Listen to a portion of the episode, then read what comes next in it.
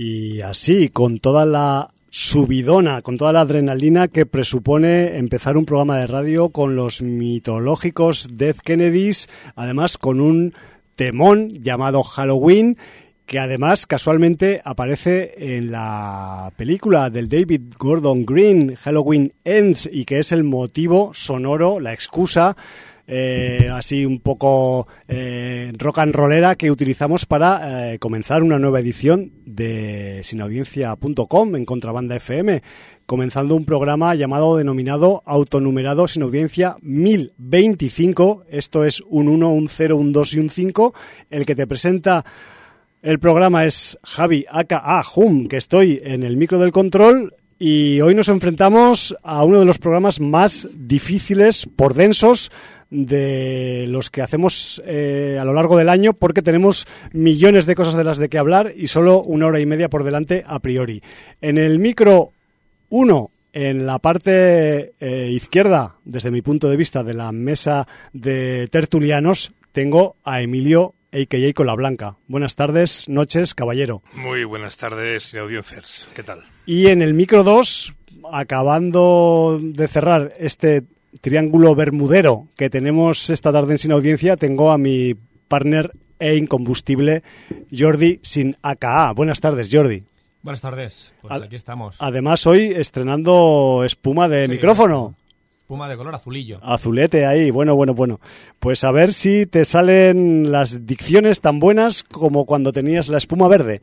Esperemos que sí. Ahí está. Y bueno, ya os podéis imaginar que eh, eh, la noche de los muertos, la noche de todos los santos, Halloween, eh, es el eje principal que, que va un poco a dirigir el programa de esta tarde-noche.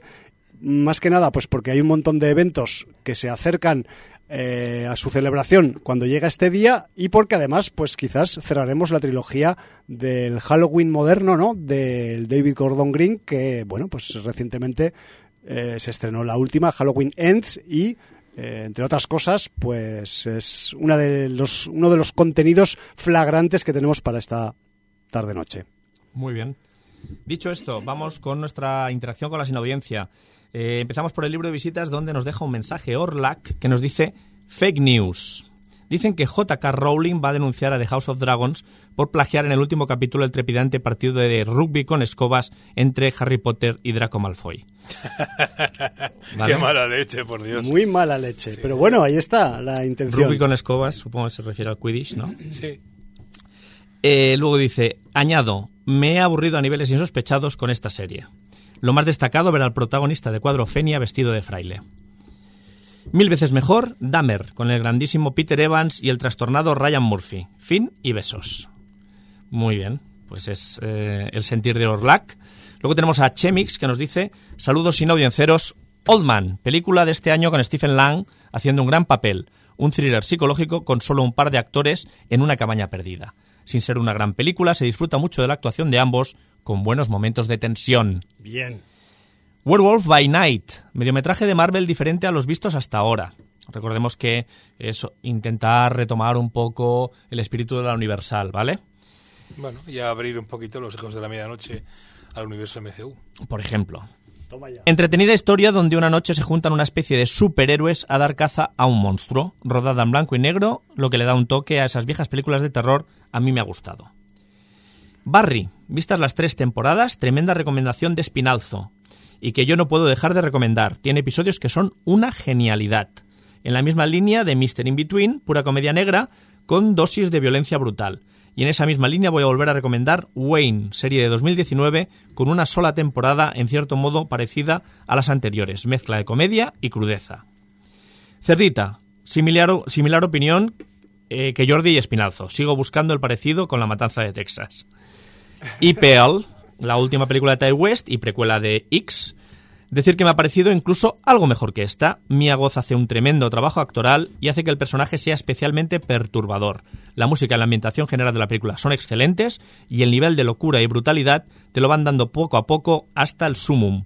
Muy recomendable y como curiosidad, Mia Goth está en el guion y la producción. Saludos. Pues saludos también a Chemix y tenemos eh, a una persona de palabra, Sí, que es el amigo PJ Cleaner. Grande Mm, PJ. Dijo que se cambiaba de Apple Podcast a escucharnos en iVoox, iVoox, para poder dejar comentarios. Y desde que lo hace, cada semana nos deja un comentario. ¿eh? O sea que Grandioso. muy grande. PJ. Lo primero, gracias por el spam que hacéis de vez en cuando. Ese series reality potente. Decir que sin audiencia fue una de las semillas que hizo crecer en mí la pasión por el podcast. Pues eh, lo hemos dicho siempre, nosotros quizá no seamos el programa más escuchado de las ondas o, o de las internetes, eso. pero nos escucha gente que son creadores de contenido y eso para nosotros es mucho más importante que no llegar a 700.000 personas que a lo mejor te escuchan solo por otras causas. Claro, por buscar polémicas o por buscar, yo qué sé, vete tú a saber qué. Pues no sé, nosotros, eh, la gente que nos escucha, eh, hay muy buen feedback y encima estamos súper contentos porque a muchos los conocemos y son mm, personas maravillosas. Sí, que no se puede pedir más. Lo segundo, The Peripheral, en Prime Video. De momento solo dos episodios, protagonizada por Chloe Garrett Grace Moritz Ole. y producida por Lisa Joy y Jonathan Nolan, los de Westworld. Y dirigida, al menos estos dos primeros, por Vincenzo Natali, el de Cube, que además mm, va a salir también en la nueva serie que presenta el señor Guillermo del Toro, Sí, señor. y de la cual, si da tiempo, también nos va a comentar un poquito Emilio hoy. Cuatro pinceladas. Basada en la obra de culto del mismo título de William Gibson. Sobran las palabras. De momento, impresionante a todos los niveles. Echadle un ojo. Nos vemos pronto. Pues nos vemos en breve. Yo he visto el Sí, tráiler y ah, da toñinas por arriba para abajo la chica esta, la Chloe Moretz. En The Peripheral, ¿no? Sí, señor. Sí, sí, una plan action girl. Lo que pasa es que eso es lo de siempre. O sea, no, no me da absolutamente la, la vida. Y entonces, bueno, pues Hombre. es el problema que tengo. Jordi, ahora que se ha acabado la Casa del Dragón, quizás puedes engancharte a otra. Al Quidditch o a otra, lo que tú No, quieras. pero es que voy a empezar ya con la de Guillermo del Toro. Ah, vas a empezar a Guillermito. Claro, y tengo ya a la espera Mr. In Between. Vale. Y según lo que digáis hoy, pues igual le echo un vistazo a Hulka. Hombre, Aunque por completismo debería verme el último episodio de Miss Marvel. bueno, quizás lo de Hulka y Miss Marvel lo puedes dejar para cuando tengas vacaciones. Sí. O de Navidad. Bien, o bien, o algo. sea, veo que... No, me refiero que puestos a valorar eh, pues series con, con cara y ojos, pues bueno, estas otras de Marvel son un poco pasatiempos. Pero bueno, ya hablaremos de ellas, que también queremos hablar hoy de She-Hulk, a ver si nos cabe. Muy bien. Emilio? Eh, estrenos, estrenos de esta semana. Hay muchos, vienen muchos, pero vamos a destacar dos. ¿Por qué? Porque tenemos que ir a por harina y Sí, señor. mm, si encima ponemos huevos y se rompen, empastifaremos todo. Tenemos por un lado un documental que se llama Rec Terror sin pausa. Sí. Es un documental del señor Diego López donde, bueno, pues eh, en el reparto habla mucha gente, Javier Botet, Manuel Velasco, Nacho Vigalondo, y no sé si Balagueró también sale. Hombre, eh, sale y Plaza también y, salen. y Paco Plaza Yo he de hablando sobre la película. He de confesarte, Jordi, que ya lo he visto, pero no lo comentaré hoy. Bueno, me parece bien porque lo tengo para Molins. Vale. Y entonces, pues si quieres, como tenemos tantas cosas para comentar de, de Sí, festivales, y además pues, los, tarde o docu- temprano. los documentales, como son obras eh, de difusión y de consulta, pues no pasan de moda ni se caducan, porque son, pues eso, documentales. Yo no lo he visto. Podría comentarlo, pero no lo voy a hacer. ¿No has visto Rec o no has visto el documental? El documental. Pero me podría atrever. como- Me puedo atrever a hacer una valoración. Te lo, Recordemos- te lo puedes record- imaginar un poco también. Recordemos que Emilio hace Ajá, tiempo tenía sí. una sección en el libro de visitas Hace tiempo. donde Noelia. solamente viendo cómo escribía un crítico profesional la crítica de alguna película te decía si la había visto o no. Exactamente, es que es, es, es magia pura. Sí, es se llama ojímetro. Ojímetro. Y luego tenemos una película que cuando os comente el argumento vamos a decir plagio, inspiración, ¿Coincidencia? coincidencia. Sí, parecemos ahora a Iker Jiménez, ¿no? Eh, estamos hablando de una producción del año 2022 que se llama El cuarto pasajero, que dirige Alex de la Iglesia y que protagonizan Blanca Suárez, Alberto San Juan, Ernesto Alterio, Carlos Areces y Jaime Ordóñez, con lo cual parece que cuenta al menos con un reparto de verdad, no como el de Venecia Frenia. Ahí lo dejo. Bueno, ¿Vale?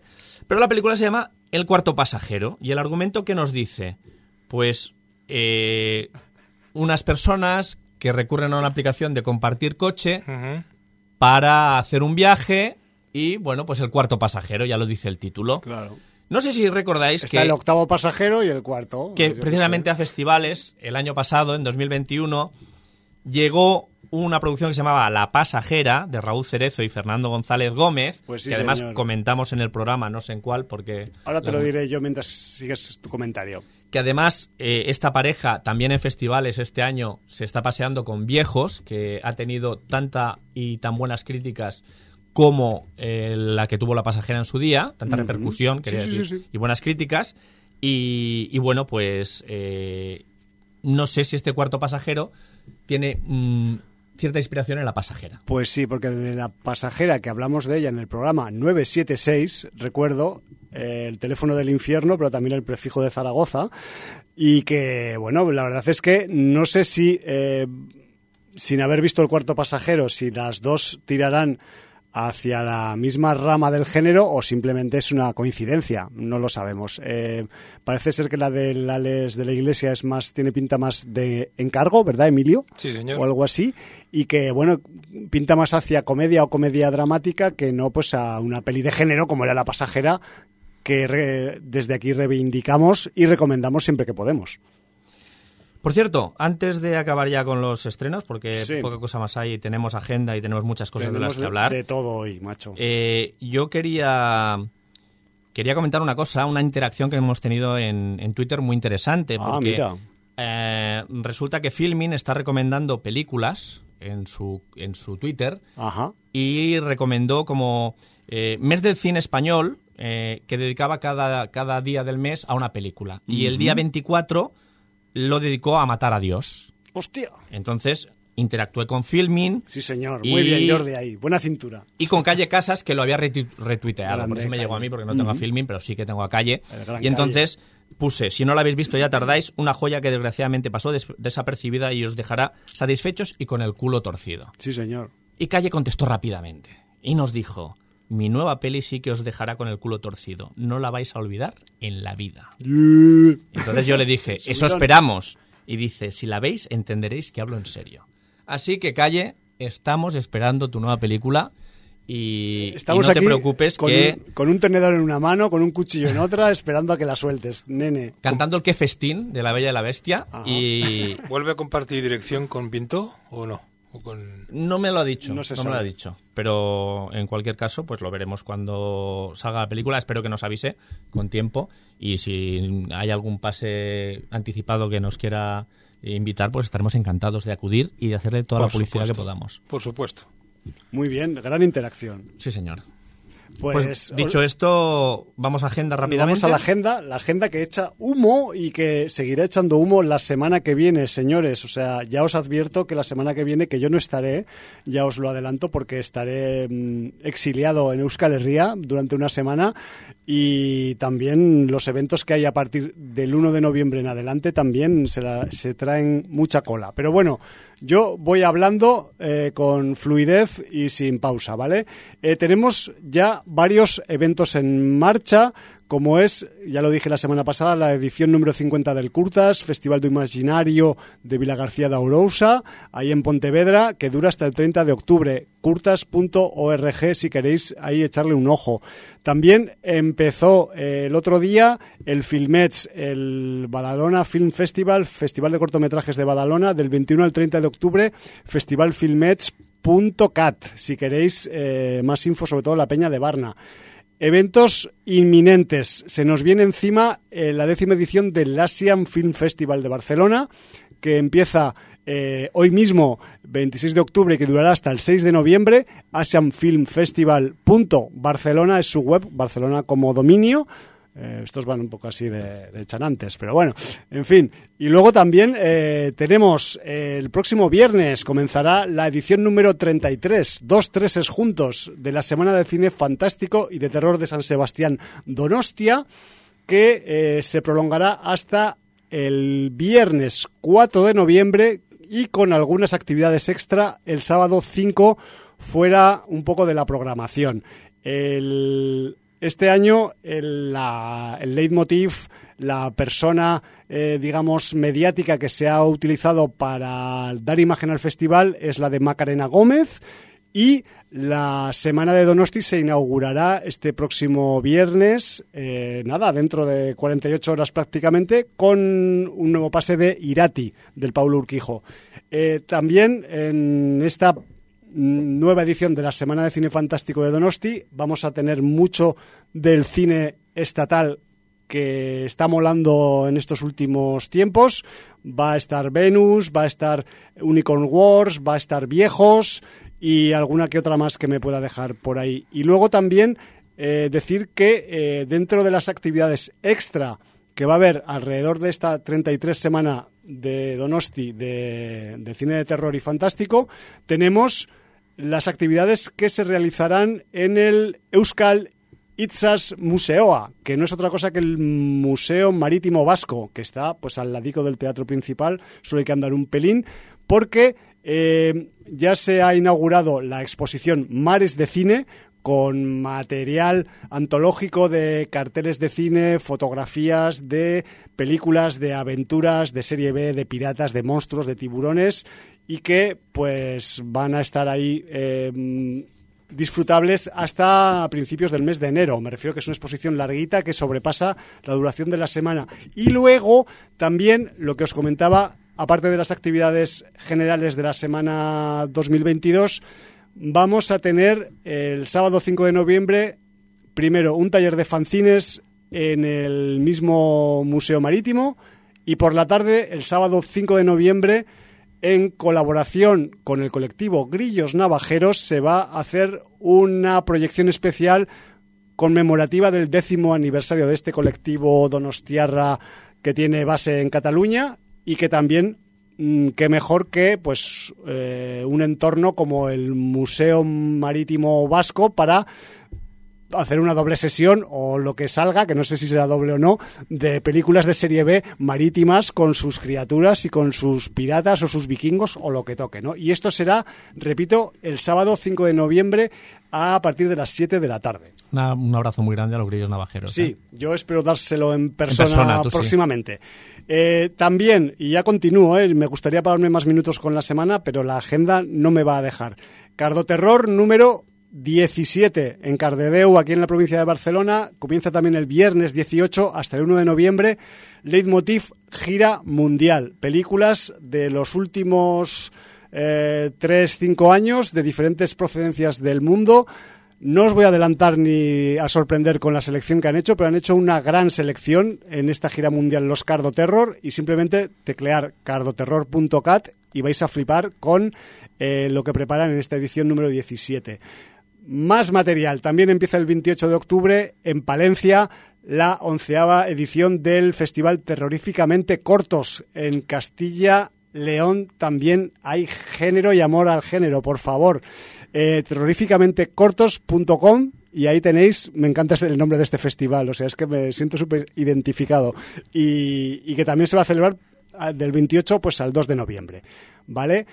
Más cosas para el sábado 29 de octubre, aquí en Barcelona capital, Raval Zombie Walk. Atención, señoras, señores, desde la Plaza Castella, aquí al ladito de la calle Tallers, muy cerquita de la Plaza Universidad. Eh, organiza la Charito Films y por la mañana va a haber maquillaje gratuito y actividades familiares hasta las 6 o hasta las 4. Eh, a las 5 de la tarde, actividades temáticas y música. A las 9, la paseada zombie por el Raval. Ya por el Raval, ya de por sí hay Te zombies. puedes encontrar zombies e- e habitualmente. Sin necesidad, sin necesidad de maquillaje, así que, que este próximo sábado va a estar que la flipas. Y luego, a las 10 de la noche, también en Plaza Castilla, concierto de Danny Rotterbrain y Monster Rockers, para cerrar un poco este eh, evento. Y ya acabo la agenda por esta semana. También empezará, porque como el próximo programa ya lo haremos el día 2, o lo haréis el día 2, eh, mm, décima edición del Fanta Elche, el Festival de Cine Fantástico de Elche en Alicante, empezará el 2 de noviembre y se extiende hasta el 12 de noviembre. Eh, Festival Cine Fanta Elche, acabado en x.com es la web. Muy bien. Y con esto, si no me he quedado ya sin saliva, ya no sé qué hacer para quedarme sin saliva, tío. Y recordemos que el día 4 empieza Terror Molins, pero esa será la agenda de la semana que viene. A eso me refería. Y, y ya os pasaré una chuletica, pero a mí me salen como uno, dos, tres, cuatro, eh, no, tres, tres eventos para la semana que viene de, de gran importancia. Otoño es lo que tiene. Es- ya sabemos viene- que viene a tope. El fantástico del terror en otoño está contento. Eh, una interacción que nos acaba de llegar en Evox sobre el programa de la semana pasada, que hablamos pues de, de BRB Internacional y Apollo Films por la muerte de Claudio Bier Boyd y hablamos de Willy Fogg. Sí, señor. Y, y nos apunta Bazi de Ozono 3. Rigodón era el francés, nuestro paisano era Tico. Abrazos desde el sur. Y tiene toda la razón. Alguien, alguien se equivocó, Ga- Gazapos en directo. ¿Qué pasa? Es sin audiencia. Bueno, no sé, pero hubiéramos caído todos, no pasa nada. Ya, ya, Eh, pues muchas gracias, Bazi. Dicho esto, eh, vamos a, a ver con qué empezamos. Eh, con esa proximidad de Halloween, empezamos por Halloween, Pues tenemos sí. esa nueva de Hellraiser, ¿qué queréis hacer? Yo quiero, yo, si te parece bien, Emilio, Sí, eh, empezamos por eh, Halloween eh, Ends, y así eh, pues nos lo quitamos ya de encima y dejamos tiempo, más tiempo todavía, pues para otras cosas para que pueda caber más. ¿Solo la hemos visto tú y yo o también el, Ki- el Inclito? No, yo no, porque no he visto ninguna de las dos anteriores, entonces sería un poco absurdo empezar la casa por el tejado. Sí, y de hecho, pues no entenderías prácticamente nada, a pesar de que eh, yo ya os adelanto que a mí en esta tercera parte de la trilogía David Gordon Green, algunas cosas me costó entenderlas y algunas me las tuvieron que explicar después de la proyección. Y tengo a, a Ida de Cine en Serie como testigo para, para corroborar esto. En Cuando te fin, tienen que explicar una película es que algo no va bien. y ¿eh? más una que se llama Halloween Eh, Ends. además eso, que no tendría que ser...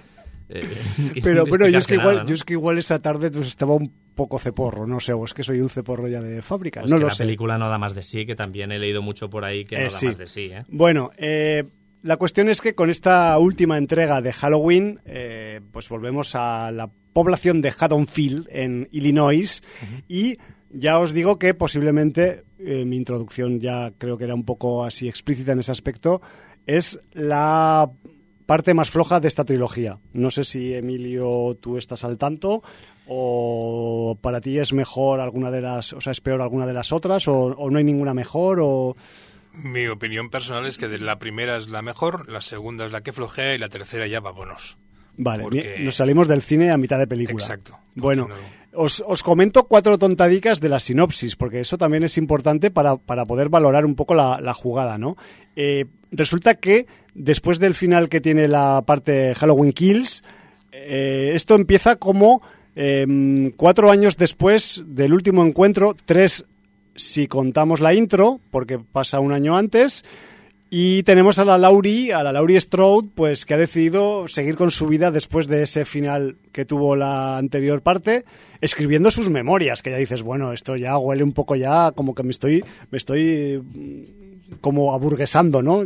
Ya después de haber combatido al mal tantas veces, ahora voy a escribir memorias. Pero bueno, pero resulta claro que, si no, no habría película, que una serie de eventos y sucesos macabros y un poco así mm, quiebra huesos y rompe aortas, pues la obligan a un poco más a, a dejar sus memorias y a enfrentarse supuestamente por última vez a la personificación del mal que debería ser el Michael Myers. Entiendo que por tus circunloquios no vamos a decir mucha cosa, ¿no? Vamos a... Bueno, a omitir lo- detalles como- lo, lo que quieras, si quieres. yo- a mí las, No, peli- spoilers las, no, las películas que me acaban, que no me acaban de convencer, me importa menos hacer spoilers, también te lo digo. No, ¿eh? pero, es que él no las ha visto y quizás Bueno.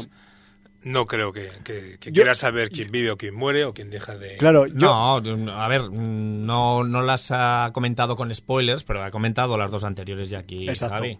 Sí, me refiero que han pasado por antena y nadie se ha quejado todavía. Pero bueno, mm, eso no quita que pues, se quejen por este comentario. Vete a saber.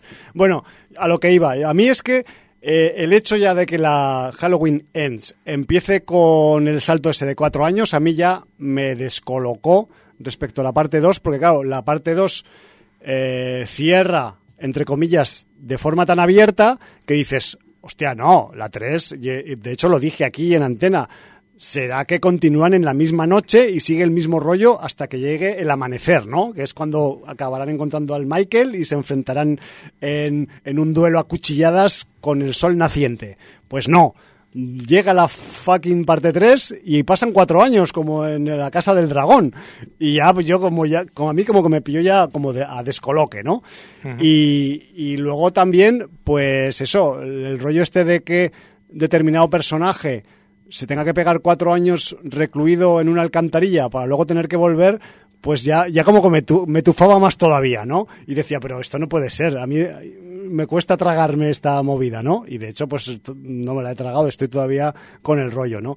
A ver, sin querer hacer muchos spoilers, mm, os diré que el guion de Halloween Ends tiene buenas intenciones, pero se acaba quedando deslavazado y es poco concreto en algunos puntos, ¿vale? O sea, eh, ya he dicho antes que había algunas cosas que a mí me costaron entender, pero bueno, eh, en cualquier caso, no quiero solo decir cosas chungas de, de Halloween Ends, aparte de que es la parte más floja de las tres, eh, con mucha diferencia, porque, por ejemplo, en el guion orbita el concepto de las herencias dentro de esta historia, las herencias de una forma metafórica, ¿no?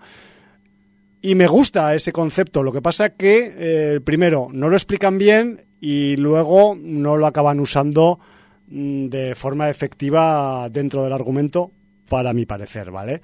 Pero sí que es verdad que, por ejemplo, el momento Radio Station, pues me parece la mejor secuencia, la mejor parte de la película, porque tenemos una estación de radio de pueblo con su antena encima del estudio, de esas prototípicas que hay en eh, Norteamérica, y además porque el musicón que pulula por todas las eh, radios de los coches del pueblo esos días, pues corresponden a un DJ negrata además que, pincha rock and roll que se llama Willy the Kid y que anima un poco pues ese, ese pueblo un poco asustado de Haddonfield porque le llega una nueva fecha de 31 de octubre y, y todo está demasiado tranquilo, ¿no?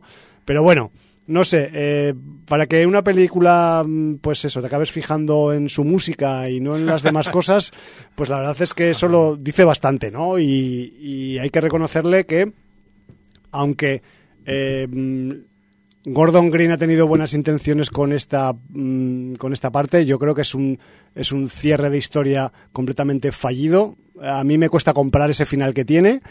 Y, y además, eh, cómo llega, cómo se llega a ese final, ¿no? Que me refiero que es tan- también difícil de justificar, aunque estemos en una peli de Halloween.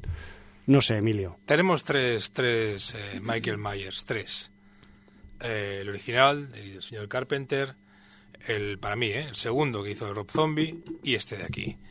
De los tres, el más descafeinado para mí es este, el más complaciente para la audiencia en general es este, El más comercial. el más comercial. eh, ya que la película, la tercera se llame Holly, eh, Hollywood Ends, se llame Halloween Ends, ya, ya, bueno, es, es un spoiler en sí, sí, ya es, yo creo que tenía que haber cambiado el, el nombre de la, de- del final, de, este- de la película en sí. Pero bueno, si hiciéramos una valoración de los tres tipos de Michael Myers que hay, eh, ese es el peor de todos. O sea, es el peor. eh, todo que mantiene la, la forma física y la apariencia que creó Rob Zombie. La versión de Carpenter era mucho más pueblerina o mucho más de mecánico de, de Claro, pueblo. más redneck. Más redneck. Eh, pero en la primera versión era el mal encarnado, el mal eh, en sí. El mal en- eh, que no, no, no entiendes por qué existe ese mal, pero está ahí, pues está presente en cada persona y en cada vida y en cada pueblo. La de Rob Zombie es el, mal en sí, pero de Rob Zombie, o sea, es el bruto asesino, eh, pero mm, sin esas connotaciones de, de más allá, de, de- de algo inexplicable. Y esta de aquí, o sea, que la, la tercera parte, por ejemplo, la protagonista eh, tiene un tete a tete en un momento de la película. Y no te lo crees en absoluto. O sea, es un hombre que mide, que, que puede medir? ¿Es un metro noventa, por ejemplo? Sí, o cerca de dos metros, sí, sí. Ah, 200 tranquilamente. kilos de peso, 180 de mala hostia. Y Un mazacote, sí. Hay ciertos encuentros o ciertos acercamientos o ci- o ciertos desenlaces que no te los crees. Y te saca, en mi caso, te saca sí, sí. completamente fuera de la película. ¿Vale? Porque lo divertido, ah, y ahora es una conjetura, ¿eh? no es ningún spoiler, hubiera sido que hubiera matado a la protagonista, por ejemplo, en el minuto uno o en el minuto dos, y, y se acabara. Se acabara el, el personaje en sí. Ya, y ya. que luego fueran los secundarios, los que en esta película son los que. Hay toda una historia de secundarios que no importa a nadie. Me acuerdo la, la crítica que hizo Jordi Vaquero, Sí. que lo decía. Dice: Es que me, me estoy aburriendo. Llevo una hora y, y me aburro. No me presentes secundarios. No me interesa la nieta. No me interesa nada. Explícame. Dan, muéstrame. Sex- sexo, no, perdón. Vísceras. eh, Chicha. Chicha, coi. Chicha, Eh, que, que llegue a la escena de la radio. Exacto. Y no, y no, no, llega hasta el segundo acto, más o menos, segundo o tercer acto. Para mí es muy floja y para mí es de los peores desenlaces apresurados porque incluso llegué a pensar, voy a hablar con, con, con mucho cuidado, llegué a pensar incluso que el, el final iba a ser un, un, un doble... Una, una girada. una gira de decir Sí. e incluso que el mar que se, el mar el mal perdonad el mal que se inició conmigo puede acabar conmigo porque debe acabar conmigo porque soy yo una de dos o la que mantiene vivo ese mal o realmente formo parte de ese mal como si fuera un- una dicotomía Sí, sí. de bien y mal y pensé que iba a acabar así, pero no, no. Ha, ha sido muy comercial, demasiado buenista y demasiado generalista para la gente. No sé, no me ha gustado. No lo compro. A ver, eh, yo simplemente, eh, tal y como lo habían dejado, también para continuar de una forma, eh, digamos, continuista, eh, del, del- de minutos después, de horas después de la segunda parte, y han decidido pegar el tajo, es que yo quiero pensar que quizás pues aquí han tenido que cambiar de planes por alguna razón como la pandemia, por ejemplo, porque las dos primeras sí que estaban grabadas antes de aproximadamente y esta pues igual la tuvieron que recomponer con todo lo que pasó en 2021 y el rollo, ¿vale? 2020 y 2021, ¿no? Entonces, mm, no es una excusa evidentemente porque nadie pone excusas tan baratas para, para estas cuestiones, pero el hecho de que eh, la 2 acabe como acaba y que te deje con esa expectativa y que luego esta empiece como empieza, que dices, hostia, eh, ¿por qué habéis pegado semejante salto si la teníais a huevo para continuar la misma noche desde el final de la parte 2? Claro.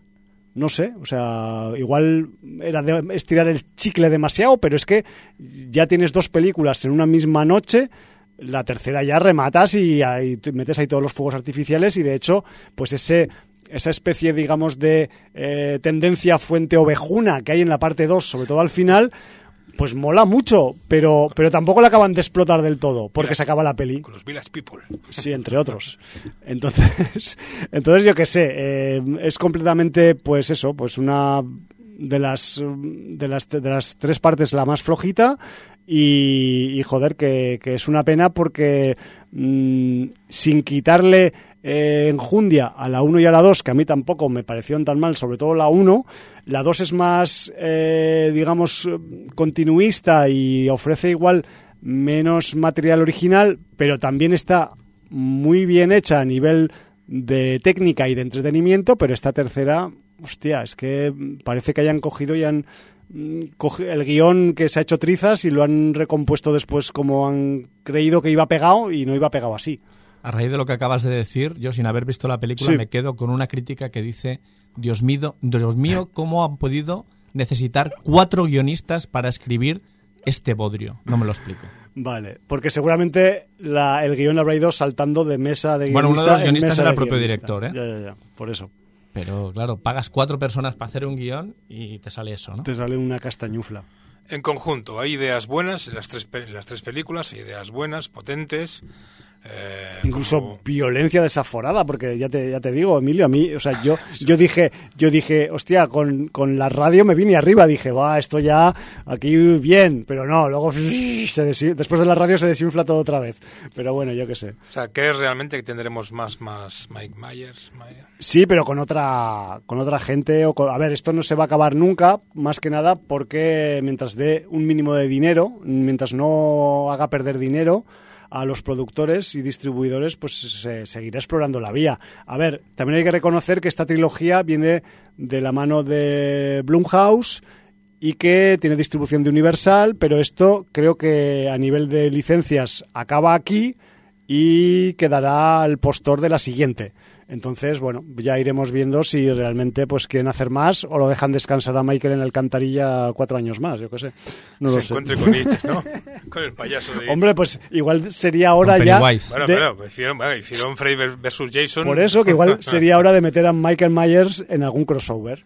Yo ahí lanzo la idea. Pennywise contra Myers, mola, ¿no? Hombre, el duelo de alcantarillas.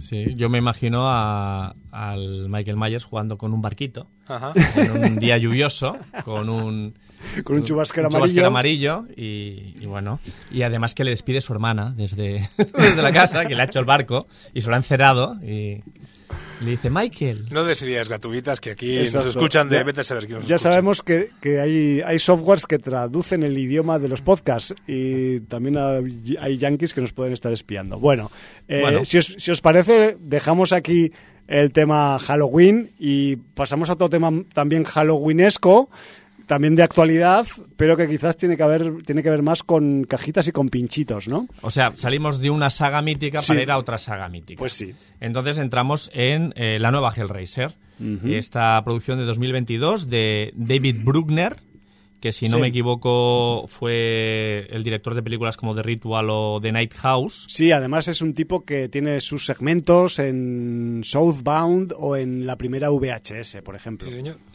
Eh, la producción es del Reino Unido. eh, se va a dos horas, eh, porque no saben ya dirigir películas de hora y media. Que se, yo- que se vayan a Corea todos. son muy pesados. Y, y bueno, aquí tienes tres guionistas, no tienes cuatro, pero tienes tres. Ben Collins, David S. Goyer y Luke Piotrowski.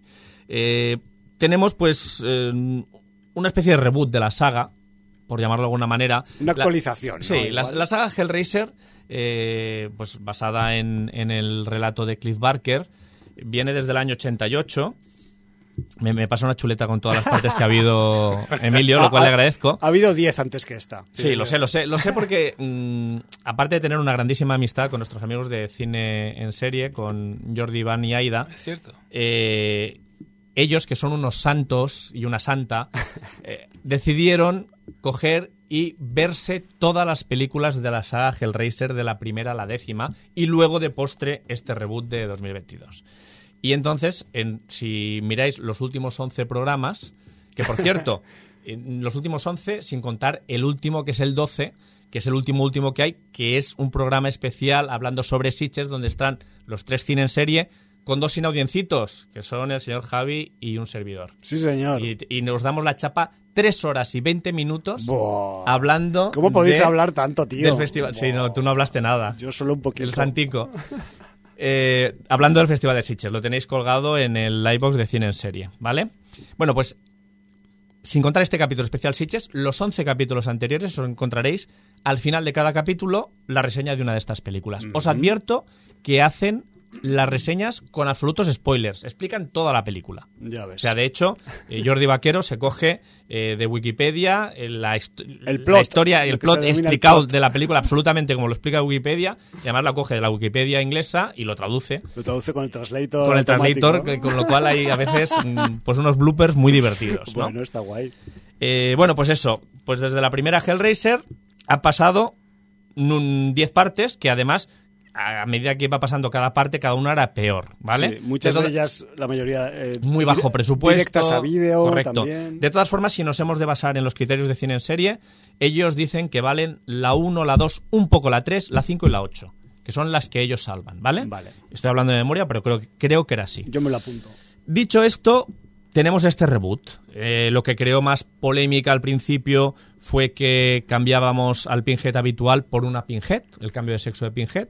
Yo creo que no es algo que haya que darle eh, más importancia. No, más que nada, ¿sabes por qué, Jordi? Porque en la novela original que yo no he leído, dicen que el sacerdote principal de los cenobitas, el, el, el- el Pinhead, eh, se muestra de una forma mm, de mm, indefinición sexual. Vale. Vale. Bueno, yo, yo más que nada porque me había acostumbrado a ver a Doug Bradley en el Sí. papel, que es verdad que en alguna de las últimas ya ni salía él directamente, pero bueno. pues, Es que se, se le encasilló mucho a este eh, hombre. ¿eh? Claro, es cuando tienes la imagen es como si ves ahora un Freddy y no lo hace Robert Englund. Te chirría un poco, ¿no? Pues Ya. por un tema de, de que es el, el actor que siempre has visto en el personaje. Asociación de ideas. Correcto. Y ya está. Dicho esto, eh, luego hubo más polémica porque había una pareja gay que era protagonista también de parte de la historia. Bueno, eso yo ya creo que no hay ni que entrar. O sea, que haya una pareja mm, que tenga cualquier tipo de sexualidad, de verdad, o sea, de- le vais a seguir dando vueltas a esto. Porque además siempre es el comentario de... A mí no me importa que haya una pareja gay, Pero- pero... Pero lo digo. Entonces, en cuanto se tiene el pero detrás, dices, Claro. bueno, pues eh, entonces sí que te importa, Soy- ¿no? Sois todas unas mamonas. En fin. Dicho esto, yo creo que la película se queda en un aprobado justito y no tiene nada que ver ni con que Pinhead ahora sea una cenovita, en mi opinión. ¿eh? Eh, Ahora, ahora levantáis Profe, profe, yo me la sé. Bueno, Eh, pero eh, sí, sí, por favor, eh, continúa. A ver, ¿qué Perdona- me ha pasado perdona- a mí? Encuentro que la, la saga con este reboot pues va a tener un resurgimiento. ¿Por qué? Por- directamente porque se ha invertido dinero. Hola. Se ha cogido un director que conoce el oficio en las películas de género.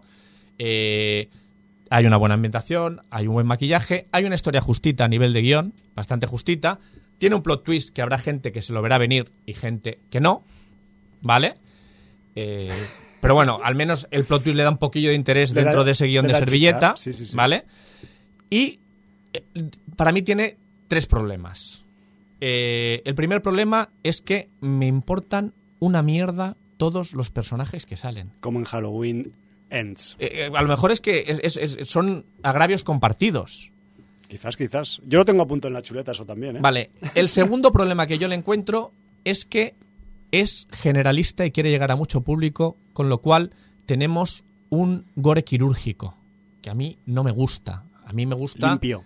Claro, a eso me refiero con quirúrgico. Más limpio que un quirófano no puedes tener nada porque si no se te infecta al paciente que estás operando. Ahí. Entonces, ese gore quirúrgico a mí no me va, porque aunque esté bien hecho, eh, no es explícito, no es sucio, no es mm, todo lo que eh, te daba el mundo de Cliff Barker y Hellraiser, ¿no? Es que esta peli no es nada sucia. N- Nada sucio. Es más bien limpia. Ahí vamos al tercer pero que le pongo yo a la película.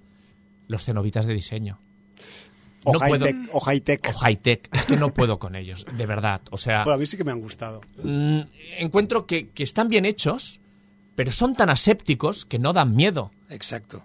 No dan miedo. O sea, es que mm, es una película. eh, Hellraiser es una saga que no vive del jump scare, que no vive del susto, que no vive del gato que te sale de la esquina, que no vive del efecto de, sonido subido a un volumen sí, sí, sí. de decibelios en el momento que quieres que el espectador pegue un salto en la silla. Entonces vive del ambiente, de la ambientación. Hay imágenes, hay, hay secuencias que te tendrían que estar dando miedo cuando te empiezan a un personaje a estar asediado porque sale un cenobita por aquí y un cenobita por allá. Y es que no dan nada. Nada, es que además son como los zombies más lentos de Romero. Son cenobitas de los que... Cenobitas románticos. Son parsimoniosos. Pero parsimoniosos que, que, que se toman su tiempo. Y mira que hay efectos que están bien hechos. Mucho tiempo. El, Se el- toman el- mucho el tiempo. tema de, de- de cuando llegan a tu mundo y cómo acceden, rompiendo esos muros, ese suelo y tal, no está nada mal. Se abusa del tema de las cadenas, son poco originales, la verdad es que no le han buscado ninguna originalidad a la saga Hay muchas cadenas. muchas, muchísimas. Y, y yo encuentro que, que es una película que, bueno, que se queda en un aprobado, pero que a mí, con las expectativas que tenía, creo que... Voy a decir que son cenobitas pasionarios. De Semana Santa. Cenobitas de... Van dando paso a paso. Ni siquiera es un zombie, sino que es una, una procesión de Semana Santa. Y sí, Yo, yo solo te voy a decir una cosa. Las rejas, la nueva trampa para cenobitas. O sea, tienen mosquiteras y tienen rejas. Bueno, eh, yo he leído que tiene una intencionalidad, esa, esa, esa estructura que, que construye... No, está, ¿Qué- está queréis- claro, eso está claro. ¿Queréis que hablemos del argumento un poco? En, cuanto, en cuanto a diseño de producción, yo lo encuentro muy interesante. La, Está mas- muy la guay. mansión tiene eh, cosas que están muy bien logradas. Por eso me da tanta rabia que a nivel de personajes mm, no puedas crear ninguna empatía con ninguna y te importe muy poco lo que les pueda pasar. que los menos cenobitas. por uno. Bueno, ahora dirás tú cuál, porque Sí, yo sí. es que ni siquiera con uno. Solo uno. De todas formas, recordemos a la audiencia que de las 10 pe- películas que se han hecho de, de Hellraiser, los cenobitas solo salen al final de, de cada película, los últimos 10 minutos. No, Depende. Depende, ya. Depende. Bueno. Hellra- Hellraiser 3, el festival del bar. genera- ge- eh, esa, esa a los 25 generalizo. minutos de película es un festival, ¿eh? Generalmente, De media, el de señor, media. el Big Head dice, ¡eh! A los últimos No, 10 minutos de y- y- película. Y, te digo una cosa, si has de ordenar las películas de mejor a peor, como hay tanta bazofia en las 10 de- anteriores, esta te puede quedar perfectamente a la tercera o la cuarta, claro. A ver, es, es que es a eso a lo que yo quería llegar antes de empezar a hablar del argumento, Jordi, que al menos con esta revisión 2022 se le devuelve un poquito de dignidad a la saga. Que me refiero que no es que, y evidentemente a mí tampoco me parece una película sobresaliente ni notable esta Hellraiser 2022, pero sí que un poco pues eh, le- dignifica ese contenido Claybackeriano que teníamos de finales de los 80, que luego se, eh, se trastocó a directo a vídeo durante un largo periodo en el desierto y ahora alguien ha decidido que eso pues quizás se podría revertir. Que lo hayan conseguido solo por una parte, pues bueno, eh, esperemos que lo sigan intentando, porque si algo a mí me ha dejado eh, esta Hellraiser 2022 es que con es más hambre de cenobitas. Yo quiero más cenobitas en mi vida. Sí, pero yo quiero Perdón. los cenobitas eh, nazis asquerosos, eh, pero, si son, cuero. pero son de otra dimensión, no pueden me da igual. nazis. Bueno, mm, ya me has entendido. Eh, que además, que además eh, abogaban por... eh, eh, es que hay otra cosa. En esta película no hay nadie estrictamente malo excepto uno. Los cenobitas antes castigaban tus pecados con penitencias Ya. y ahora es que... mm, ¿Por qué te castigan? ¿Porque pasabas por allí? Bueno, de, to- de todo lo que estáis ¿Entiendes lo que diciendo, quiero decir? Yo me quedaría con el nuevo diseño y con la nueva interpretación de la caja de Le Marchand. Que Sí, eso, me, ha- señor. eso me ha encantado. Eso, eso a mí también. Eso A debo ver, reconocer que a mí me ha gustado mucho. La parte técnica hay que decir que está toda, aunque Sí. sea muy quirúrgico el gore, tanto el diseño high-tech de las cenobitas como su versión un poco pink del sadomaso, como sobre todo las eh, interacciones cuerpo-traje que hay en cada cenobita están muy bien eh, Sí, pero diseñadas. y- demasiado asépticas, yo te insisto. Y también el hecho de que eh, pues eh, tengamos todos esos gadgets y mm, Bueno, trucos dentro de esa mansión donde pasa la mayor parte de la, de la función. Sí, pero a mí lo que me ha impresionado mucho es lo que dice él. La caja de Le Marchand es un elemento de atrecho que lo han, se lo han currado Y el- muchísimo. y el Y diario donde se describe todo el funcionamiento me parece el un elemento lore- de atrecho brutal. Perdón, el nuevo lore de inventarse, reinventarse la caja. Digamos que en las 10 anteriores nunca había sucedido lo que sucede en esta. Que es lo Sí, que... sí, sí, lo sí, que- sí, sí, sí, sí. No, La- no, que, que es que Esas, además esas variaciones, esas Ah, combinaciones. ah, va- es un pequeño spoiler, pero aquí realmente se explica el secreto de la caja de Marchand. Ujú. O sea, se le da Sí. una funcionalidad Tam- completa. También... y se conocen las seis configuraciones. Correcto. que- Perdón, también famosas. me pareció algo... eh, el momento en el que le daba a elegir a la Sí, protagonista. es- esa es eh, otra. O sea, no es- solo son asépticos, Claro. sino que encima. Bueno, son buenistas. Te dicen, No, oye, no. ¿te mato o coges no, a otro que, pa- y...? que parece la puta subasta del 1, 2, 3. O sea, eh, a mí es- ese momento digo, bueno. "Na- Pinhead nunca hubiera hecho esto. O sea, Sí, que sí. no, que no. Tenemos bueno. mano izquierda, Claro, no puedo decir, segura. este no es mi Pinhead que me lo han cambiado, porque sí, me lo han Lo han cambiado, lo está claro, ¿no? Es una pinhead. De todas formas, tengo una duda que me corroe desde que has dicho hace 5 o 6 minutos que tú sí has empatizado con un Sí, personaje. ¿qué Dime con explicar? cuál. Explícanos. Claro, bueno, primero voy a explicar eh, de qué va el argumento de Hellraiser 2022, luego ya llegaré a ese personaje con el que he empatizado. Eh, quizás he empatizado solo mm, yo y ya está, pero bueno, eh, quizás os lo explicaré en dos minutos. A ver, eh, ¿qué- lo primero, ¿qué tenemos aquí? ¿Qué, ¿Cuál es la excusa para dar comienzo a este nuevo Hellraiser? Pues tenemos a una joven que pelea por mantenerse lejos de sus adicciones, está en un programa de desintoxicación, pero eh, casualmente eh, le llega una oferta de mano de otro de sus compis del programa de, de desintoxicación para hacer un lo que llamaríamos un trabajo fácil, con comillas, y sin querer, pues esta chica acabará llevándose a casa una extraña caja con partes móviles sin saber muy bien para qué sirve y que además tiene pinta de ser una antiguaya que debe tener mucho valor. Tres puntos suspensivos. Sí, pero este es el comienzo. Pero no, falta, ¿no? debo decir que hay un prólogo. claro, un Pero los prólogo. prólogos no se cuentan. ¿Cómo que Bueno, no? pero es que precisamente el prólogo Claro. le da sentido a, a lo que pasa después. ya, pero es un spoiler. Bueno, Es vale, prólogo quiero decir spoiler. que hay un prólogo anterior que To- explica, todas las pelis que explica por qué van a tener luego ese trabajo. Tiene razón este hombre. Claro. El prólogo es importante. El prólogo es muy importante. En Te este presenta caso. al, al- al- Es importante, pero no se puede contar. Si yo no he dicho que se cuente, pero que, que se diga que hay un prólogo. Porque que- que también hay un prólogo en Halloween Ends y no lo hemos contado. ¿Te acuerdas, Emilio? Bueno, hay un prólogo de dos películas anteriores. ya, pero aparte tiene el suyo propio. Bueno, Bueno. di- digamos que el origen de eso que van a buscar él y su compañero eh, Se explica en en ese prólogo. Sí. De dónde ha salido, su origen. pero no tienes por qué saberlo si no has visto la peli. No, claro. No, no, como sinopsis no tienes por qué contarlo. Exacto. Y es que estaba hablando de la sinopsis. Gracias por el prólogo spoilereante. Eh, Pero si no hemos dicho nada. que no pasa nada. Eh, a ver, una, una característica muy importante de esta producción es que está totalmente rodada en Serbia. Aunque parezca que está en Serbia solo un trocico, el del prólogo. Toma spoiler también. Entonces, eh, digamos que hay sitios de Serbia que se parecen un poco pues a Massachusetts o a lo que toque que tienen que representar de Yanquilandia, ¿no? Aparte de esa maravillosa mansión que, que seguro que pues tiene pinta de neoclásica europea, así que bueno, pues por allá seguro que tendrán alguna que, que les ha servido muy bien.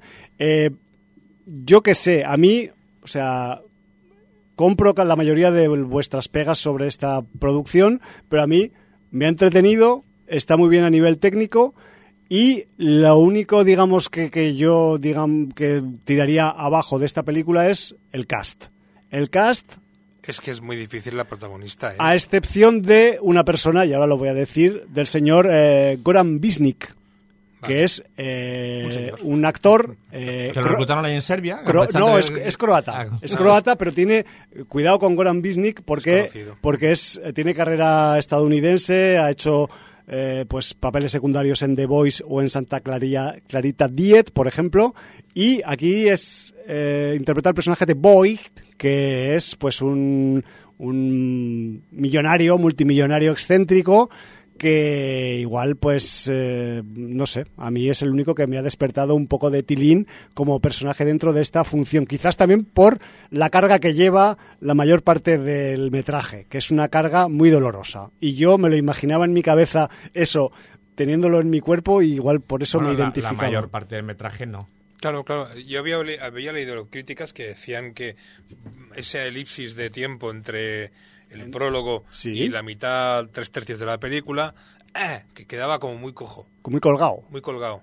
Pero claro, en ese impasse construye una serie de cosas am, alrededor de Claro. su Sí. casa y toda una Eh, serie digamos de- que Bueno, porque además traza, solo- traza un plan a largo plazo. Ya, pero, es- pero esa- solo pasan seis años. Claro, es en esa omisión... Hombre, si seis, plazos, seis años te parece poco plazo. Bueno, para, para, no sé, o sea, quiero decir, eh, es que es, es contar cosas del argumento. Sí, Pero mejor no sería extraño eh, que alguien que no está pueda hacer cosas. claro, que no está y que por qué eh, en, en el primer impasse de la película, por qué mm, cambiamos las reglas de los cenobitas. Porque ahí hay un cambio muy importante. Que hasta ahí puedo leer. Bueno, pero es, es que ya hemos dicho que, que, que si desde que Pinhead te coge y te hace de Mayra Gómez Kem y, y te hace una subasta de un 2-3, pues... Claro, es- eso un cenobita no lo haría nunca. es decir, si te tal pilla un- como los si- concibió Cliff Barker. si te pilla un cenobita, date por jodido. Eso es, ese sería Eh, es el, le- que, el lema. eh, ahí- entonces, claro, Pero si es que ahora no, cambiamos... ahora, la- ahora claro, los cenobitas dialogan, te Pero, mira. cosas. claro. Escucha, pero eh, Vamos a ver, mira. En este argumento también te explican que para hacer eso que tiene que hacer al final, porque esto tiene una razón argumental, Sí. tienen que pasar por Sí. seis ofrendas. Sí, está Claro. claro, está ¿no? claro. Entonces, si tú cumples esas, esas seis ofrendas, quizás el cenobita te haga caso. Ya, pero es que precisamente... ah, Es que no te con- queda más remedio. Con creo. la persona que se pone a negociar es la persona que todavía no le puede pedir porque no tiene la sexta ofrenda. Porque la persona que tiene la sexta ofrenda es la que pide después. O sea que es- se es- pone a negociar es- con alguien que no ha completado claro, las ofrendas. es la parte contratante de los Eh, cenobitas. Que no, que no, que el guion es una mierda. O sea, un- Pero bueno, dicho esto, Que no, que se puede dicho ver. esto, Ellos quieren seis víctimas. Les Eh, da igual quién se las traiga. eh, ha venido a colación de, de- de que la sección que tenía Emilio en el libro de visitas Ajá. de mm, los críticos que hablan de una película sin haberla visto. Que le vamos a recuperar. La vamos a recuperar ahora en directo porque tenemos a Fran Scheck de The Hollywood Reporter, debe cobrar una pasta, debe cobrar una pasta por sus críticas, La que yo no cobro. que dice, los fans se sentirán aliviados al saber que este Hellraiser no escatiman lo gore con suficientes vísceras y desollamientos como para satisfacer a los espectadores más sedientos de sangre. ¡No la ha visto! No la ha visto. No la ha visto. No, No la ha la visto. Fran Scheck de The Hollywood Reporter. Voy a enviarlo en Twitter. Eres un Gañán. asalariado que no te mereces ni un solo dólar de lo que Yo lo llamaría impostor. Impostor. Impostor. Pues muy bien. Llamado queda. Bueno, es como si leyeras una crítica que pusiera el nuevo Hellraiser que viene ha quedado sin decir que es una mujer. De, de hecho, luego tienes a Chris Evangelista de Slash Film. Slash Film, ya te lo está diciendo, Slash Film. Sí. Claro. Bruckner consigue darle un toque de encanto a la serie original, pero me habría gustado un remake que hubiera sido una película más espeluznante y asquerosa y no solo una película simplemente buena. Bonita. Y bonita porque los. Porque Es bonito, No es, es que bonito. molan, los, Sí, los cenobitas visto. molan. Sí, sí, si hay algún visto. cenobita que es que lo pones en una exposición de Swarovski y te queda de puta madre. A ver, eh, Y, y estamos hablando de quien tú ya sabes. Sí, sí, sí. Desde el día que se estrenó la película, que, y, esto- y ahora vamos a hablar quizás un poco del estreno de la película y, y de su condición de estreno, eh, había por ahí un artículo que especulaba sobre si las nuevas cenobitas iban a ser las nuevas princesas Disney del merchandising Pues casi, de casi. los freaks. Bueno, Pero eh, esto tenía una razón irónica. Y es que el canal Hulu, que es el canal donde se ha estrenado, la plataforma donde se ha estrenado este Hellraiser 2022, forma parte del entramado de compañías que tiene Disney y por tanto Disney es dueño de ese diseño de las nuevas cenobitas. Entonces, eh, se ironizaba sobre si iba a haber, pues eso, nuevas figuritas y nuevos disfraces, disfraces de estas cenobitas nuevas, ¿no? Porque son chanantes, al fin y al Mira, cabo. aquí, aquí en esta mesa de tres somos dos coleccionistas de figuras de, de frikis, de, Pero de con- figuras de acción de varios temas. ¿Con cabezas ¿vale? gordas o sin cabezas gordas? Yo la mayoría sin cabezas gordas, aunque tengo alguna cabeza gorda, Vale. debo decir. Bueno, es curiosidad. Eh, solo, ¿eh? yo de esta Hellraiser no me compro ni una figura, aunque esté en oferta a 5 euros. Pues yo me las pillaría todas. Pues yo ni una. Eh, ¿Opinión, Emilio? yo tampoco me voy a comprar ninguna. Yo solo quería eh, dar el detallito de que tiempo atrás ya había mujeres cosplayers en Estados Unidos que eh, se hicieron su propia versión de Pinhead en versión femenina. O sea que esta versión de ahora Claro. eh, no tiene... No es original. No, que- que No es además- original. Además digo otra cosa, que es que en, ver. ya las, en las primeras Hellraiser ya había cenobitas femeninas. Sí, Sí, claro. Quiero decir no, pero que, el cenobita general, si sí, fuera... sí, no, que sí, que sí. Si fuera, eh, si fuera una mujer, eso es una novedad. Pero que no es... No, que no, no, pero, pero si, si yo no es que sea mujer o sea hombre, si, si lo que me refiero sí, es es- que En las novelas genderless. Claro, eh, es, es que eh, la suciedad de la producción, eh, cómo eran los cenobitas con ese cuero negro, con ese, eh, esa, esa pinta bondage, eh, cómo era el castigo y el dolor de, de- de- de la gente, no sé, Punishment. eh, era, era todo mucho más sucio, era mucho más grotesco, era mucho, no sé, Claro, era, era otra cosa. Te encontrabas eh, gente torturada en una habitación de yonki con un colchón en el suelo. No sé, o sea, es ahora todo súper diseño, súper aséptico. A mí no me convence. Yo, ¿qué Jordi, pero que es te que eso diga? era el final de los 80 y ahora estamos en Bueno, 2022. pues igual es que me quedaban clavos los 80 y los No, 90. no se trata sé. de eso, sino que simplemente que le han dado esa estética y no han optado por la estética sucia. Quizás y- para poder no me venderlo gusta. mejor a plataformas y O esas sea, cosas. a mí no me gusta, no, no es que no me guste, no me acaba de convencer. Ojo, pero no es mala.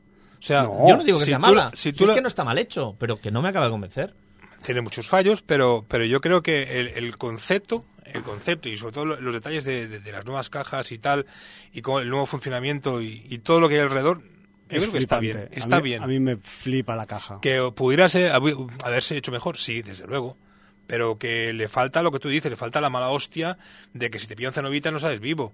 Y, y te, va- te lo va a hacer pasar muy mal y te va a arrancar la- los párpados, los pies de los, los- los Sí, padrastros pero- de las uñas. o sea, Pero no, no- no te digo, es que incluso el final final, Hmm. el final final, fíjate si es buenista y blanca y aséptica la producción, hmm. que le tapan los genitales al final final. Hombre, es Hulu. es una mierda. O sea, no, o sea, así te lo digo. Quiero decirte, eh, yo necesito más realidad. Y no necesito eh, tanto diseño y tanta. O sea, la- el pinhead con una, con una monedita dorada en el cuello y otra por la nuca. Y, eh, no sé, me sobra. O sea, lo que dices tú es entre tech y, y- y- y aséptico. Es, es, es Sadomaso Rosa Tech. Pero sadomaso de diseño. Por eso digo con- tech. con- El tech implica Sí. diseño porque es tech, O sea, es tecnológico. Es que, le pega más la, la- la época Vogue de Madonna que otra cosa. Ojo, que nadie se lleve a horror y eh, piense que estamos hablando de que porque sea mujer la, la, la cenovita está dándole caña. No, no, si hubiera sido el, el pinhead de toda la vida, Eso es lo que hemos dicho. es que igual. Es es- igual. es- sí, sería sí. igual. De- Sí. de- de- No, pero sí, hay, hay- algún cenobita también que parece masculino y por- también. Sí, no, sin es igual, genitales. es me, fijé, me fijé. Por cierto, que también hay un cambio radical en una cosa que sucede. Eh, ¿Cómo puedo hablar sin decir nada? Cuando abres la caja de los lamentos en cada una de las Sí. fases que tiene que cobrarse cierta cosa para poder abrirse tal que cual, hay un momento que ya ni siquiera es el diálogo de decir, bueno, te llevo contigo, me das a otro para que no me lleve, con- no te lleve, te quedas tú viva, sino que es el, el a otro, es el pasarle a otro lo que a ti te, te tiene previsto. Ya. No Sí, sé no, no, decirlo esa- más eh, críptico. No, sí, sí, El, no eh, es que voy a hacer spoiler, pero esa es otra cosa que a los cenobitas no juegan a eso. Claro. Si, si has derramado tu sangre, ¿por qué te han de perdonar para darte la oportunidad de que eso también pasa y no tiene ningún puto sentido? O sea, no tiene punto, no sé. ni, ¿Tú eso lo pasar a, ni pasar a otro. Yo me refiero a... a- ¿Qué? ¿Tú eso lo entendiste? Sí, sí, sí. Que dieran la oportunidad a una persona a la cual ya tenían y podían reclamar. Ellos simplemente eh, lo que quieren es sangre. No, Y- pero si no, abres la caja, si no. sangre no, no le dan la oportunidad Claro. de, mira, eh, te dejo pasar turno. O sea, es que parece el pilla-pilla. No sé, no O- tiene o, sentido. o te dejo pasar turno o pincho a otro, que Claro. no es ni siquiera humano. Que es lo que quería decir yo. Sí, pero eso, eso, eso sí que lo entiendo yo que pueda pasar, porque si te das cuenta, los cenobitas no son más que seres humanos reconvertidos. Ya, pero si ya está cenovitado, ¿cómo vas a ¿Qué- tener qué más da? recenovitado? ¿Qué ¿Cómo más le da? hacen? Ya, Sí, ya. bueno, no sé. Eh, Es otra baza, es un, nuevo es un nuevo campo que abren. Claro, es que es otra dimensión y. Claro, es vete- aquello de... Vete tú a saber las reglas. Claro, de esa voy a probar si funciona, y le funciona. Que es absurdo también, ¿eh? Sí, sí, Pero sí. bueno. Sí, claro, eh, todo, Pero bueno, todo- es lo que decimos, es que al final acaba siendo un guion de todo vale. A ver, es como la, la inteligencia que utiliza la protagonista para poder resolver el puzzle de la caja de Le Marchand. Que es intuición más que intuición, pero creo que hay más de uno que también la- le da el juego. Sí, y, sí, sí, o sí, sea, sí. ya no es que seas especial. Ya, pero, pero es que la caja también está hecha para embaucar a su manipulador. Sí, yo, la, está- la- la caja, de hecho, eso sí que lo tiene la película. En muchas ocasiones ves que la caja se mueve sola. Cuando ha probado sangre, ya ella misma se coloca de manera que el otro tenga que hacer el mínimo esfuerzo para pasar a la siguiente posición. En este sentido, no hace falta ser eh, el amo del cubo de Rubik para, para manipular las fases de la caja. La caja, lo que dice Javi, hace mucho para que la, la siguiente posición se alcance. O sea, eso es así. Es- la caja está Pero eso, viva. eso, eso pasa siempre, ¿eh? en todas las partes. La ¿eh? caja está viva y lo que quiere es que le echen hemoglobina para seguir eh, moviéndose. Jalambequitos, del 0 al 10, ¿cuántas le das? Eh, yo es que no le doy jalembequitos. a Sí, aquí no somos de puntuar, pero yo a esta le voy a Si poner un dieras- 5. Mm, Vale, ¿no ha probado? Yo Bien, un seis y ¿no? medio. Seis y medio, pues, bien. ¿Y tú? Un seis y medio también. También. Seis, seis y medio, siete. Sí, tampoco sin fliparse. ¿Siete? ¿eh? Sí, porque me entretuvo, o sea, no es mala. Es que, es que, es entretenida es. O sea, Es entretenida. Otra cosa es que pues tenga todas esas cosas que acabamos de contar, pero, pero yo me pasé un rato guay. Esas dos horas me las pasé bien. con las novedades de Tú, la tú la cal- pasaste mejor con esta que con Halloween. eh, Yo ¿no? sí, sí, yo sí, sí, sí, total- totalmente, totalmente. Yo porque esperaba que me sorprendieran eh, al ver los cambios. Entonces que- Halloween Ends ni la veo. Tú verás, antes intenta ver las otras dos. Sí, claro, claro. No, te, te decía que habiendo visto los cambios que ha habido de, de- de- de- de- como del funcionamiento de las cajas y todo eso, Claro.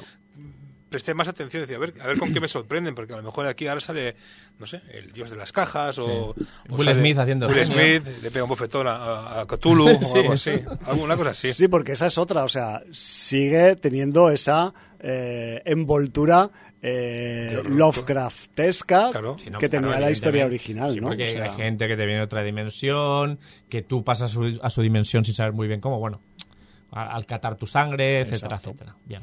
Bueno, en cualquier caso, eh, hasta que se ha llegado a esta Hellraiser 2022, ha costado mucho, me refiero, ha costado mucho sacar a esta, a esta saga del, del, Del ostracismo. del ostracismo, el cutrismo del directo a vídeo. Y se intentó durante mucho tiempo y de hecho pues ha durado, no sé, o sea, los, a mí yo me acuerdo de intentos de- desde 2000 y poco hasta el momento actual. Me refiero que eh, Morí y Bustillo, los directores franceses estuvieron a punto de subirse a un carro, el Pascal Loyer también, todo se fue al carajo en diferentes ocasiones y al final pues ha sido eh, pues con este director el Bruckner, que no está nada mal, que es funcional y tal, y que ha sido también pues eh, bajo el paraguas de una plataforma, pues bueno, mejor eso que el directo a vídeo. También estamos en una época en la que eh, pues las plataformas de streaming es su momento ideal y dorado y quizás por eso hay más dinero para invertir y no sé, pues se ha aprovechado pues al menos para decentarlo un poquito. Yo simplemente, si queréis vamos acabando ya con esto porque tenemos más material, eh, diría para acabar que se supone que se está preparando serie de televisión de, de Hellraiser, que está HBO detrás, ya veremos a ver si acaba llegando o no a, a finalizarse esta, esta preproducción. Y bueno. estaremos atentos a ver, porque esto en formato seriado no sé qué tal quedará. Tienen su, en su favor el tiempo, es decir, pueden, Claro. ir, pueden ir eras atrás. Claro, Desde pueden- los egiptos. Pueden hacer lo que egipcios, quieran. perdona, Exacto. eh, o cromañones, el cromañón, pues puede hacer lo que quieran. Puede hacer una serie, eh, cada episodio de una época distinta, el medievo, vete a saber. Sí, sí, sí. Porque se supone que estas cajitas de Le Marchand pues se llevan por ahí pululando mucho tiempo. Y vete tú a saber desde hace cuánto. Ahí está la imaginación de los guionistas para darle giritos a la caja. Bueno, pues de Hellraiser nos podemos ir al gabinete de curiosidades. ¿No quieres hablar de los de dragones todavía primero? No, siempre acabamos con dragones. vale, vale. Ni de abogados tampoco. Eh, si, si hacemos Brevemente. eh, Lo mío es muy si breve. hacemos abogada Julka y hacemos gabinete, no cabe dragones. Si hacemos ¿Cuánto Bueno, estamos? Como tú veas, pero podemos hacer un esfuerzo. Bueno, no sé yo. Va, va a ir muy justito. Pero bueno, Yo hago breve el gabinete y luego Vale. si quieres nos tendemos con Hulka. Em, Netflix, en la Gran N, han estrenado una serie eh, de ocho episodios mm, producida por Guillermo del Toro. De hecho, se llama como él, El Gabinete de Curiosidades de Guillermo del Toro. Cuánto ego. Bueno, eh, es, es rarito. pones la pasta, pues... Pones la pasta. Entonces, ¿qué tenemos aquí? Tenemos una serie, eh, émulo de los límites de realidad o, o dimensión desconocida o Other Limits, to- todas estas cosas así, ¿vale? Es con un elemento introdu- o incluso a Alfred Hitchcock, ¿no? Porque es También, el mismo, sí, es el mismo Guillermo del Toro que en cada episodio introduce la historia. Y O como hacía Chicho en mis terrores favoritos. exacto. Con la bombi. Bueno, y... Coño, con la bombi. Eh, entonces, en cada episodio, él, él- él tiene un gabinete, que es un mueble antiguo, de, de maderas nobles, con un montón de compartimentos, que, tal y que que cual. acaba siendo un escritorio, ¿no? Que es es un que escritorio- lo del gabinete suena como... ¿Qué es, qué es un gabinete? Bueno, porque tiene muchos eh, em, elementos decorativos, muchos Sí. eh, escondijos, escondrijos, Gadgets, cajones, sí. Entonces, Vale. él utiliza ese elemento eh, mobiliario para eh, introducirte con un objeto primero Vale. en la historia, que la saca de un compartimento, de una ventanita o de un cajón, ¿vale? Y después te dice, eh, tiene un cajón donde eh, hay eh, figuras de marfil blancas y te dice, esta historia está dirigida por papanitos papanatos. Pum, y te pone la figura al lado de la- del, del elemento que ha elegido para ese episodio. Vale, ha liberado cuatro episodios que yo me he visto. Son ocho, los otros cuatro restantes los liberarán el día 27 y 28 de este presente mes. O sea, mañana y pasado. Eh, ¿Sí? Hoy es ¿Lo corroboras? Sí, sí, hoy, es, corrobora. hoy es 26, ¿no? Pues eh, sí, sí. El día que hacemos en directo este Pues programa. 27 y 28 liberan el resto, dos y dos, supongo, como me ha dicho antes Jordi. Vale. em, son cuatro episodios. El primero se llama El Trastero 36, el segundo Ratas de Cementerio, el tercero La Autopsia y el cuarto La Apariencia.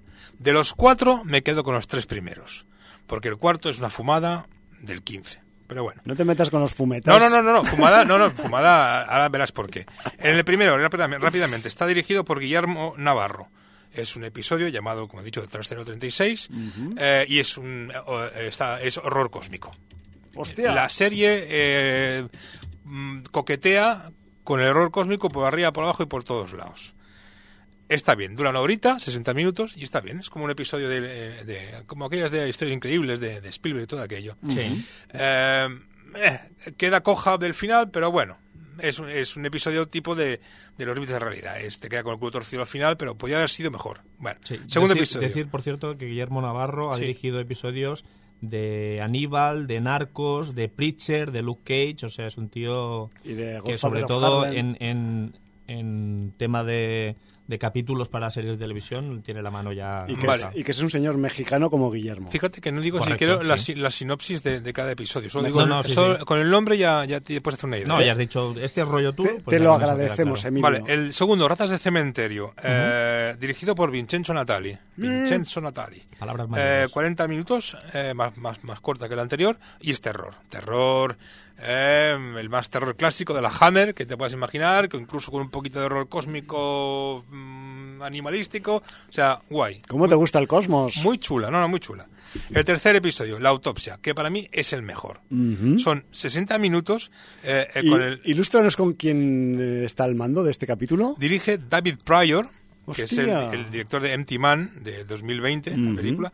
Eh, dirigido, y, bueno, co- dirigido por David Pryor y el guion es a cargo de David S. Goyer. Vale. Que es Uno el de los tres que estaba... Con en este tándem te puedes hacer una idea de que el guion es bueno, pero bueno es consistente y que su protagonista, que es F. Murray Abraham, Hostia. Eh, ya está todo dicho. Es para sentencia. Hay nivel, de hay nivel. Homeland y tal. Y volvemos otra vez al horror cósmico. Joder, macho, ¿cómo estamos? De los tres, te digo, es el que mejor, el que más eh, em, me ha llevado a, estar a- pegado a, mi silla del despacho viendo el episodio y diciendo, ostras, qué de ostras, ostras. ¿Pegado a tu gabinete? ¿O Y a mi gabinete, a mi gabinete de- gabinete de, juguete- de- de jugueteques. Eh, insisto, cuando la veáis me daréis la razón y me diréis que el tercero es súper potente, es muy bien. Yo igual me salto bien. los demás si me veo este directamente. Vale, y se llama La Autopsia, no te voy a decir nada más. Bueno, me el cuarto, dirigido por eh, Ana Lili Amirpour, Mm, que inauguró Sitges 2021 con la película Mona Lisa y la And the Blood Moon. sí, que está reseñada esa película aquí. Exacto. Luego Y, ya os diré no, qué- no le gustó capítulo. mucho a... eh, bueno, eh, a- yo diré, te diría que este episodio está eh, filmado con un ojo de pez el 93% del episodio. Como todo muy distorsionado, por eso hay lo de la fumada que te he dicho antes. Eh, bueno, y es un episodio, mm, bueno, que a mí no me ha gustado. No me ha gustado, no por la temática, porque es bastante fanta- de fantasía, es fantasía terror. eh, pero bueno, no me ha gustado. De los cuatro, te digo, los tres primeros un 10 cada uno, este le pondría un 5 un 6, porque ni los personajes, ni lo que le ocurre a la persona, a la, a la protagonista, ni el desarrollo, nada, no me ha gustado nada. Es el más flojito de todos. Bueno, eh, yo simplemente recuerdo que Mona Lisa and the Blood Moon se comentó en este programa en la entrega 989 y ya. Vale. Y aquí lo dejo porque son cuatro episodios. Bueno, y estás esperando los cuatro siguientes para mm, Me gusta- ver, me ver si el gabinete sigue me funcionando. gusta eh, eh, el papel que hace Guillermo del Toro como si fuera Alfred Hitchcock presentando cada episodio. Ah, por cierto, hay que decir que en el doblaje castellano eh, le han puesto un doblaje sudamericano a Guillermo del Toro que no es el mismo, que sería Ah. lo coherente, que, lo hubieran de- que él hubiera filmado su propio intro en su castellano mexicano. Sí, huevón. Que tiene, Huevón, sí. y lo que han hecho es doblar el episodio al castellano y la introducción han puesto a un señor sudamericano random hablando como, como, como si fuera mexicano. Que Eso no tiene mu- mucho sentido porque No, no, no, ya lo solo las introducciones le hubiera costado poco a Del Toro hacerlas en, En mexicano y y en en, inglés. y en inglés. Lo que no he probado es mirar, luego, luego cuando llegue a casa lo miraré, si Netflix tiene versión original, que supongo que sí, Sí. a ver si es en castellano suyo, el original. Sí, no, en inglés en porque inglés. es una serie No, internacional. claro. Ah. Él, él- él seguro que las ha hecho en inglés, pero no le hubiera costado nada hacerlas en castellano para el mercado Vale. iberoamericano, que es eh, amplísimo. Por eso. Tampoco os esperéis una gran interpretación por parte suya, porque es director, no es actor. enseña, pero bueno. enseña, no, pero eso, te digo, el gabinete, aquí en departamento, saca una pieza, dice, esta pieza es la, la que va a salir en el episodio de hoy, y ese es el director con esta figura. Y ya está. Se pone perversito y ya. Y ya está. Y no hay ni escena postcréditos, ni ninguno de los cuatro primeros, ni nada. No hay nada, ninguna sorpresa más que el contundente guion de la de Autopsy, que os va a encantar. Bueno, De verdad, pues desde aquí lo digo porque toma- es que he salido con los pelos como escarpias. tomamos todas las notas que son necesarias. yo ahora no recuerdo si era en, en The Twilight Zone o en la de Alfred Hitchcock Presenta, había una historia de una autopsia que ponía los pelitos como escarpias. ¿Te refieres a aquella en la que el La de hombre... la es- lágrima. El hombre es tan malo con todo el mundo y tú... Sí, ya sé cuál es. Brutal. Ay, sabía el nombre, pero no me acuerdo. Y- y- sí, sí. Bueno, es un señor que tuvo una- un accidente de tráfico, es una muy mala persona, es un mal jefe, jode la vida a todo el mundo. Motherfucker. Es un motherfucker, pero del demonio. Y, eh, y además me acuerdo que una- creo que la- el leitmotiv de- de la- del episodio es que a alguien que despide, que tiene familia, hijos o una madre enferma, lo que sea, le dicen, no, know, no llores, ¿no? No, es un hombre, no llores. O los, Sí, hombres, los hombres no lloran. en plan, y, bueno, y luego el otro, pues, para Mm. poder salvar la vida tiene que hacer No algo. cuentes el final por si alguien no lo ha visto. Bueno, Bueno, estamos 50, hablando de años años 50, 50 o 60. ¿eh? Que ha sido revisitado en todas las veces que han Sí, hecho. sí, sí. Bueno, como la historia de encender el mechero. También, exactamente igual, lo mismo. Brutal. Hay, hay capítulos brutales. Esas series Sí, sí. son para recuperar, ¿eh? Pero bueno. Muy bien, pues eh, Saltamos. saltamos del gabinete de, de Guillermo, iba a decir Benicio, no, Guillermo esta vez. Eh, salimos, ¿Saltamos a un gabinete de abogados o qué?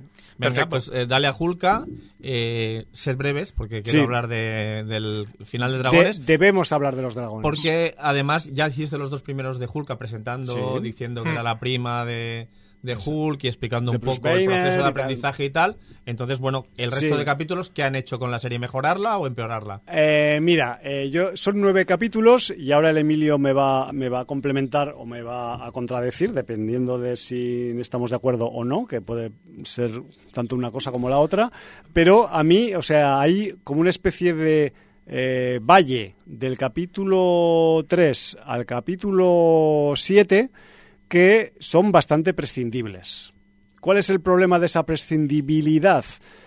Que el capítulo 8 y el 9 comparado con ese valle, pues son picos altos. Quedan como en el contraste, sin ser grandes capítulos, pues son unos capítulos que molan mucho y que es lo que quizás cualquier espectador, espectador medio o media de una serie Marvel espera de una serie Marvel.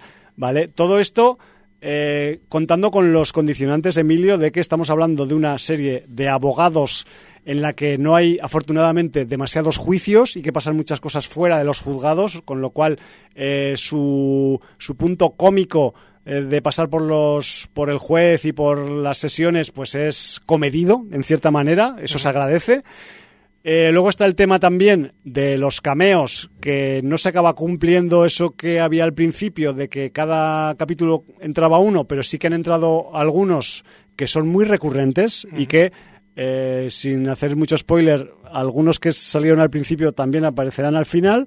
por el hecho de cerrar y de aglutinar y de jugar con el metalenguaje de la serie, porque la serie, si algo tiene, es mucho metalenguaje, y eso en el capítulo 9 y en el, pues vamos, lo llevan a mm, límites insospechados, ¿no? Y de hecho, si algo tiene de original eh, esta serie, es el puto capítulo 9, por muchas razones que no podemos decir, ¿verdad, Emilio? Bueno, una de homenaje. Una- hay un homenaje brutal, o sea, es, eh, brutal, ¿no? Que dices, hostia, qué hijos de Sí, sí. que sois. Y os esperáis al último capítulo para soltar esta, ¿no? Pero bueno, yo quiero pensar que esta serie de nueve capítulos, si se hubiera dejado en seis o en cinco, eh, hubiera quedado igual, Igual, sí, señor. aproximadamente. Me refiero que eh, todo eso que pasa, que no desmerece tampoco, porque no olvidemos que es una comedia. Es que es una comedia, es que Entonces es- igual es que nosotros no estamos especialmente preparados para una comedia de superhéroes, aunque ya tenemos The Boys, que es una comedia cafre, pero comedia al fin y al cabo, ¿Y ¿no? si no eres el target? ¿Y si no eres el objetivo? De la Claro, es que yo, yo también a ese concepto le he dado vueltas porque, claro, eh, a mí She-Hulk, Attorney in la, at Law, eh, me- se me antoja como una serie que se podría emitir tranquilamente en el canal Cosmopolitan. No, no, de hecho ha llegado al público que buscaban. Ese es el, eh, el- decir el problema, no, porque te iba a decir que... que Hay una diversificación, Claro, claro, evidentemente. pero que seguramente el, el- el fandom general, masculino, hay que decirlo, eh, se ha sentido ofendidísimo con esta No, serie. pero tampoco hay que sentirse ofendido por eso. Simplemente es un producto como otro Para más. el más no, hombre, para el más acérrimo, yo te digo yo que eh, Pues las- a mí- todas las a mí- críticas... A mí, para nada me ha ofendido No, esto. no. Es más, me ha llegado a divertir en algunos momentos, lo cual Claro. no esperaba que me fuera a divertir. También ha habido momentos de vergüenza ajena, como el momento twerking, que aquello que dices... mm, A ver, pero eso, eh, eso tiene una explicación. Y es que eh, dentro de todos los cameos que ha habido en la serie, Sí. ha habido cameos de personajes reales, de gente que existe de verdad, Jordi. ¿Sabes? O sea, me refiero, hay una, una cantante, una MC estadounidense que se llama Megan Thee Stallion, que es muy popular y que además es una gran MC, aunque sea un poco comercial para mi gusto, pero rapea muy bien, y que en uno de los capítulos de la primera franja de la temporada, creo que el, el 3 o el 4, pues hay un caso en el de usurpación de identidad, ¿no? No voy a decir en qué, en qué dirección y que tiene que ver con alguien que se hace pasar por nada más y nada menos que Megan Thee Stallion, que es una mujer muy difícil de imitar, eh, quien la conozca. Entonces, claro, eh, entiendo que ahí han estado jugando con algunas eh, teclas que no se han jugado en otras series de la Marvel. Claro, han jugado desde un principio con las reglas de la Marvel, que eran las escenas post-créditos, los primeros capítulos, Sí. que luego ya eh, Desaparecen. eh, se desaparecen y luego otra vez el metalenguaje o, o ese es romper la cuarta pared. O la quinta o la sexta, ya. esp- Esperabais, perdón, ¿esperabais eh, escena post-créditos? Pues no hay. Ya podéis iros, por ejemplo. ¿no? E- Ese, Tal ese- cual, ese, ese, ese derroche de sinceridad. Claro, eh, O, es- o o todo lo que pasa en el capítulo 9, eh, con esas vueltas que dan los personajes que dices, es que eso ya no es traspasar la pared, La pared, la sí. pared frontal de la pantalla, Qué sino va. las de los lados. O sea, se- no es que se vayan para allá y no sigan la cámara, sino que hay una puerta a los lados de la pantalla y según para qué lado vayan, van a un sitio o a otro. Me refiero que eh, solo les falta salir por el techo de la pantalla. Bueno, pero de, de todas formas siempre se ha dicho que ya en el cómic eh, Deadpool y Hulka eran los personajes de Marvel que siempre rompían la cuarta pared. Bueno. o sea, lo habían hecho siempre. ya Primero en el cómic. Hulka y después Deathpool. sí, Pues bueno, Seamos eh, por sinceros. ese orden. Pero de todas formas, quiero esta decir, sería en, la el, Hulka. ci- en el cine fue primero Deadpool y de hecho Esta Hulka sería- es en serie. es un híbrido la Hulka esta, ¿eh? es un híbrido entre la Hulka del principio, la de She-Hulk, la de que acababa siempre con la camisa bien calculada, rota, con es- mega escote y, y que luego volvía a su tamaño normal, tanto ella como la camisa. El Eh, mejor y- amigo es la licra, ¿no? Sí, como, bueno, como la, la de John Byrne, eh, que se- sería la Hulka que ha, ha sorprendido a todo el mundo, la Hulka con deseo sexual, la Hulka que hace chistes sexuales, la Hulka que le pregunta a su primo Hulk si Capitán América es virgen o no. Claro. Y Hulk le dice, hombre, que yo sepa, y el otro, no jodas, que, que Capitán América fue.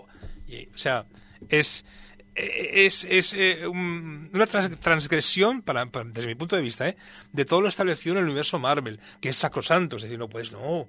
Es como si vieras, no sé, una película de, de, de Thor, vieras a Thor cagar. Y dices, hombre, no, joder. Claro, si, un si a, dios- si a Thor le han hecho de todo ya. Ya, un- bueno, pues imagínate algo así, algo, algo así. Pobre Thor. No, a ver, es que me hace mucha gracia eso de que no se puede tocar el sacrosanto universo Marvel. pero si la propia Marvel se ha cagado en su universo Sí. una y otra vez Ya, en pero- diferentes épocas y ha, y ha hecho cosas impensables. Pero es que esta serie conserva ese espíritu burlón en el que Claro que sí, te pero como la propia Marvel. Si la Marvel al final. eh, Más todavía. Lo, lo que mira es la cuenta de resultados. Sí. Y, y le da una. Le Pero- importa a los, a los ejecutivos, les importa una mierda tal o cual personaje, porque seguramente mm, la mayoría de ellos no han leído un puto cómic en su vida. Ya, pero hay que resaltar de nuevo, Jordi, que en ese aspecto el capítulo 9 es tan especial que incluso se podría poner como eh, ejemplo de eso que acabas de contar. Vale, ¿vale O sea, la pena incluso- tragarse la serie por ese capítulo 9? O directamente te ves el capítulo 9 y ya está. pero a ver, eh, joder, estamos hablando de saltarte ocho A ver, capítulos. a ver, yo no me la tragaría solo por el capítulo 9, me la tragaría por el capítulo 1, 2, 8 y 9, repito. El 8 está muy bien porque eh, digamos que en el 8 ocurre lo que debería pasar en cualquier serie Marvel y no pasa en ninguno de los capítulos anteriores, un poco en el 1 quizás, y, tene- y tenemos mucha chicha, mucha chicha y tenemos un retorno que no se puede decir, aunque todo el mundo sabe cuál es, de un personaje de la familia Marvel que mola mucho y que nos gusta además mucho. ha ha ido rondando el traje, ahora con un toque de amarillo, eh, porque en las redes la gente son los hijos de puta. Sí, así sí, a total, total, spoileradores a muerte. Entonces, eh, por esa presencia y por lo que tiene como consecuencia esa presencia en el capítulo, pues realmente lo hace muy disfrutable. Por cierto, son capítulos cortos, ¿no? Son de cortitos. media horita, 28 20 no minutos llega, no o llega. Sea, sí, casi de sitcom. Yo me los- sí, sí, sí, es que- enfocado como sitcom. O sea, no, Bueno, es que, hay- eh, eh, perdón, en, los- en los- el guion de esos capítulos hay mm, las nuevas te- mm, tecnologías, eh, la- la- las, Sí, a los ver. Tinder, la- las apps Me refiero, de- las, las apps de ligoteo caen en su red de, de crítica y de, y de ironización. Me refiero que, que, hay, que hay muchos, eh, muchos conceptos que envuelven a la mujer moderna de una edad treintañera que están muy bien representados y se hace mucha ironía y mucha sorna de ese, de ese condicionamiento, ¿no? Me refiero que el hecho de ser mujer eh, de treinta y pico y tener y encontrar un trabajo que en el que te valoren por tu capacidad, eh, que te critiquen por no tener hijos, que tengas que usar eh, mm, softwares o apps de ligoteo para conseguir pareja. Me refiero a todo ese, todo ese tipo de amalgamas que preocupan, entre comillas, a una parte media de la población mundial, están, están reflejados ahí y además se hace bastante cachondeo de ello. Sí, sí. Entonces, bueno, me refiero que a ese nivel, pues también... O incluso el no llegar a registrar tu nombre artístico.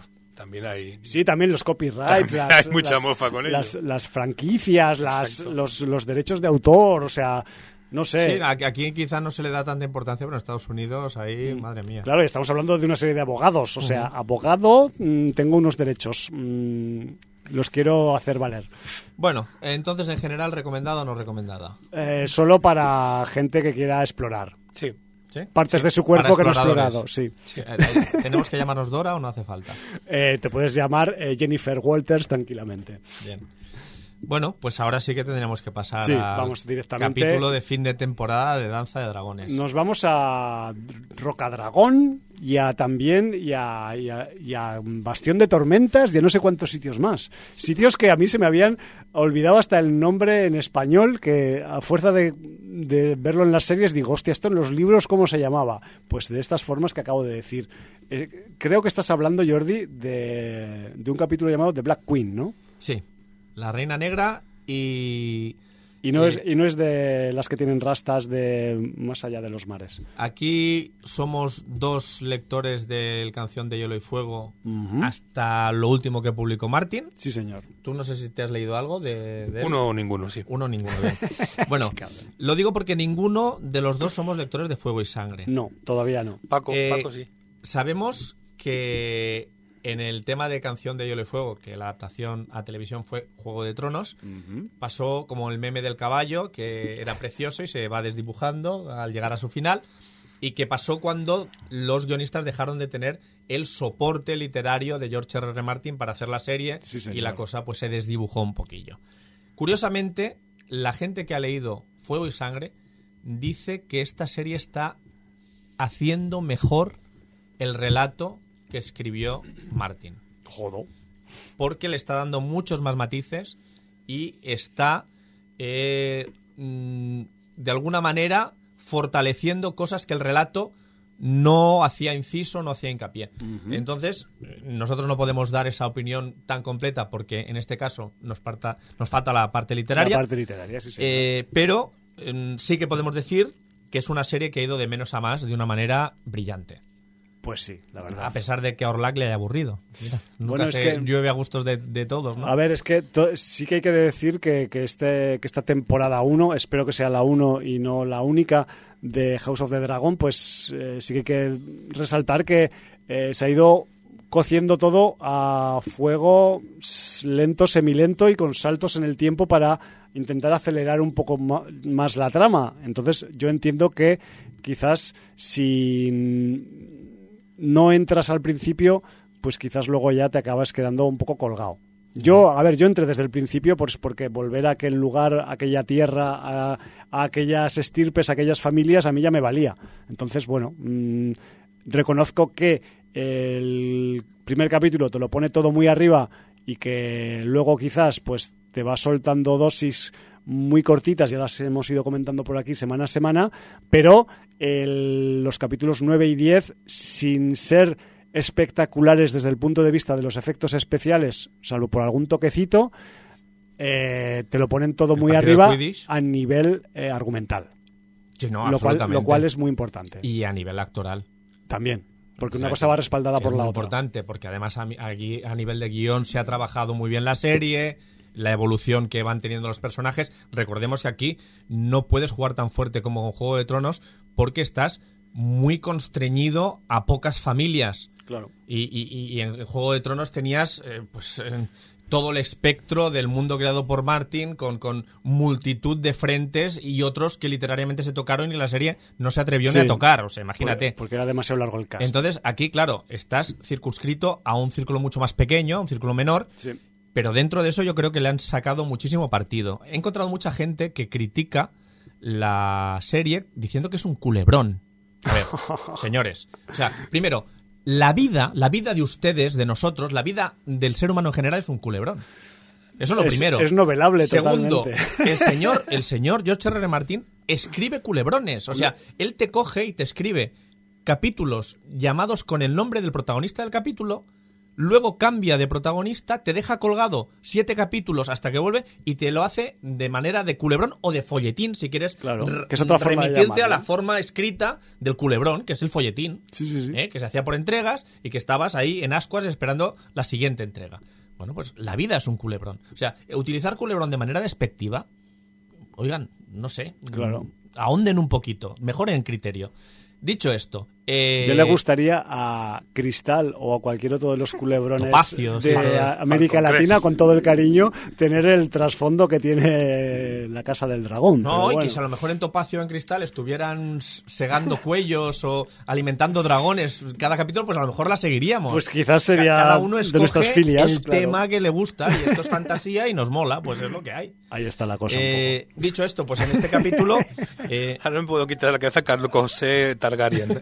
Carlos José Targaryen, ¿qué haces. Carlos Jesús, Carlos José. Bueno, pues el- el- notábamos en el capítulo 9 la ausencia de dos personajes que sin embargo estuvieron presentes todo el capítulo. claro. Condicionaban el comportamiento. Condicionaban el resto. comportamiento mm, que iba sucediendo a lo largo del capítulo. Y en este capítulo 9, pues obviamente vemos las consecuencias de ese capítulo, de ese capítulo anterior, ¿no? Sí, señor. Eh, este capítulo 10, perdona, el del capítulo 9.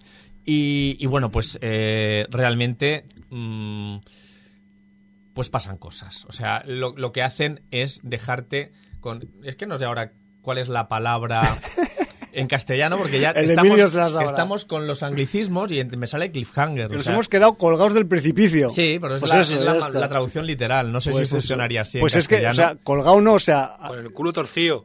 Sí, con el culo torcido, Y pero, colga- pero y- colgados del y precipicio. colgados porque, de un meñique. porque ahora sabes perfectamente lo que va a traer la siguiente temporada y tienes muchas ganas de que ocurra. Y tiene que pasar un largo año hasta que se decidan a sacar la siguiente temporada.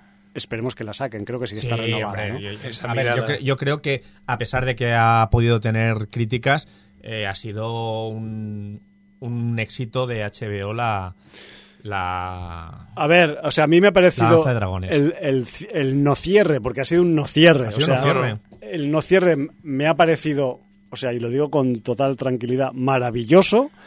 Lo único que me ha, ge- me ha dejado con unas putas ganas, que es que, que es que no sé si me voy, a- me voy a poder aguantar y me voy a coger el libro antes de que Es que está la todo el serie, mundo diciendo tío. quiero el capítulo 11, el 12, el 13 y además gente Claro. que ha leído el libro o gente que ha indagado en las eh, En la canciones de Hielo y Fuegopedias que Sí, hay sí, multitud por internet Claro. para saber cómo eh, se activa la sucesión Targaryen, pues claro, se han hecho spoilers a ellos mismos. Claro. Entonces nosotros al no leer la obra de Sangre y Fuego, pues estamos absolutamente vírgenes y muy contentos de no saber nada. Y de estar con Sí. toda la expectativa de que nos echen lo que nos echen, nos va a sorprender. Sí, porque además, o sea, el, el organigrama de juego por el poder queda de tal forma después de este capítulo 10 que caben posibilidades, eh, pues bastantes, pero en cualquier caso, caiga la que caiga, va a ser de una confrontación que te flipas, Negros y verdes. tal cual. Negros y verdes, es lo que hay. Y mira que son dos colores que molan, ¿eh? Molan. Incluso molan. combinarlos. Colores muy nobles, ¿eh? Sí. No, y, y aliado- exaliados que te van a dar por saco Hombre. también. Hombre, por De favor. todas formas, ¿cuánta razón tuvimos cuando en el, segun- el segundo salto eh, temporal Tiempo, sí. dijimos, este tío va a dar mucho juego? Pues sí. Y, se veía, es que, es que lo llevaba escrito Lo- en el rostro. en la cara, en la nariz. Yo es que me flipa su puta nariz y cada vez que sale digo, bien, ya tenemos aquí la función. Esos rangos angulosos, esa, ese mentón pronunciado, Sí, sí, sí. esos cabellos lacios, largos, El ojo, el ojo. el ojo que le falta, el ojo de cuervo que le falta. En fin, es, es maravilloso. Es, evidentemente hablamos de Aemond. Eh, hay, que, hay que- final. hay que pronunciarlo con, con D al final para Sí, porque hay tantos de nombres tan tío. parecidos en Sí. los Targaryen. El Daemon, el Daemon, el Y además, Ramón. in- El independ- Ramón. Independientemente de lo que vaya a pasar a partir de ahora, lo que sí que tenemos claro es que hay un fregado montado entre primos y tíos que se te va la olla. O sea, y esto sí que es un puto culebrón a, a efectos de familias, ¿vale? No ya Sí. argumentales, sino porque con los eh, cruces institucionales que ha habido entre las diferentes casas que juegan a este juego, eh, claro, es que eh, independientemente de en qué bando te posiciones, vas a tener que estar con, en contra de algún familiar tuyo, seguro. O sea, No- así es el fregado de gordo. No solo eso, este capítulo 10 nos ha puesto sobre el tablero casas legendarias que hasta el momento ni se habían nombrado. Eso. O que conocíamos del futuro. o que es conocemos la- del futuro. es la Es que realmente madre, nosotros estamos viajando al pasado ahora. Exacto. Sí, sí, sí. Y- Y, claro, eso mola. Claro, porque además eh, ya conoces lo que pasa con esas casas. Más adelante dices, bueno, igual de aquellas eh, arenas vienen estos lobazales, o, o vete tú a saber, o no, o, o van y vuelven. Pero bueno, sí que es verdad que eh, si ya de per se el capítulo 10 sabíamos que nos iba a dejar con, con ganas de más, o sea, tal y como se ha preparado y, y cómo acaba, es que dices, "Sois- sois unos cabrones en el, as- en el buen aspecto de cortar cuando más necesitas que la serie continúe. Sí, es verdad. Y yo además quiero destacar cómo, ¿Cómo te gustan los dragones cada vez más? No. cómo en la Edad Media, porque mm, aunque no sea, aunque sea un mundo de fantasía que no tiene por qué ser la Tierra, eh, cómo en esa Edad Media figurativa podía existir la infografía. Exacto. Porque tenemos Sin- sin una mesa Sin necesidad de informática. una mesa maravillosa. o sea, hostia, ha sido buenísimo. Bueno, está muy bien. O sea, está muy bien. Son avances técnicos bien, o sea, acordes a ese tiempo. Ese cajetín de velas, esa mesa con capas de resina translúcida. Oye, de verdad, me, me- me quito el sombrero. No, y el además diseño pa- de producción. Imagínate que te toca un poco de invierno para hacer la planificación, pues tienes que tener ahí iluminación. Mira, ahora, ahora que tenemos el norte que vuelve a aparecer, ahí siempre es invierno, ¿no? Por eso, Pues eso. Eh, se acerca el invierno. Muy Y- guapo, eh, muy guapo. Y lo de la mesa es que me ha flipado. el detalle del mapa mesa es brutal. Y, y te digo una cosa, el- la gente de producción ahí se lo ha currado muchísimo. Porque Yo- además, yo los grabados, los tallados, eh, me parece brutal. Sí, sí, sí. Y además, eh, quizás como, como, en, como en el capítulo 9 faltaban algunos personajes y en el 10 eh, pues eh, se invierte el cast, pues lo que no sabemos es también Correcto. qué, qué más cosas habrán pasado mientras está pasando lo del capítulo 10 en, en Rocadragón, que es el sitio donde mayoritariamente se centra la acción de este capítulo 10. En el resto de Poniente sabemos que en algún sitio han llovido cosas, pero eso no se puede decir. Y luego ha habido una aparición estelar de un personaje. Lo que pasa es que decir personaje, no sé si. De una figura. de una figura a la que le cantan una cancioncilla y, y que no se explica mucho de dónde proviene y a quién pertenecía. Pero yo he hecho averiguaciones y es muy interesante lo que puede salir de ahí. Bueno, es, digamos que están anticipando algunos detalles sin que se note Para la segunda temporada. de lo que pueda venir para el siguiente bloque de Yo solo diré capítulos. que el rey Viserys tuvo un antecesor Sí. y que también era Targaryen. Ahí lo dejo.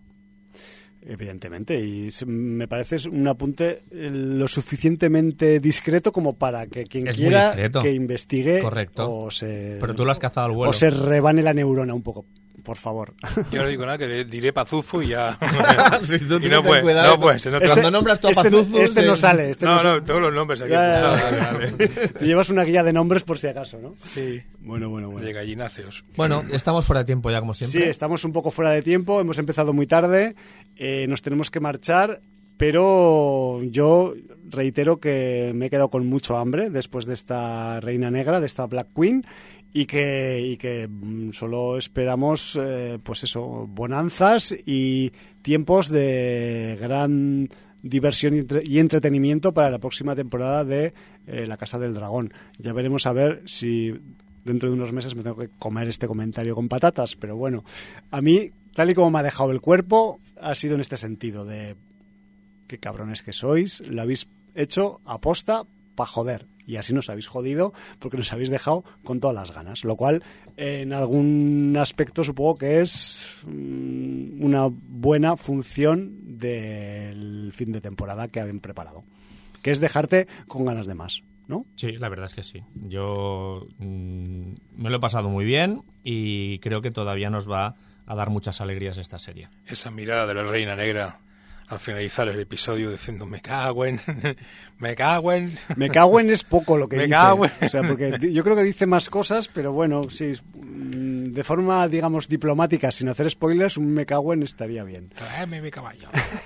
Pues antes de concluir, dos Sí. apuntes breves. Eh, Cuéntanos, Jordi. Mañana el señor Javi eh, Acajum y un servidor estaremos en Ona de Sans, en 94.6 de la FM.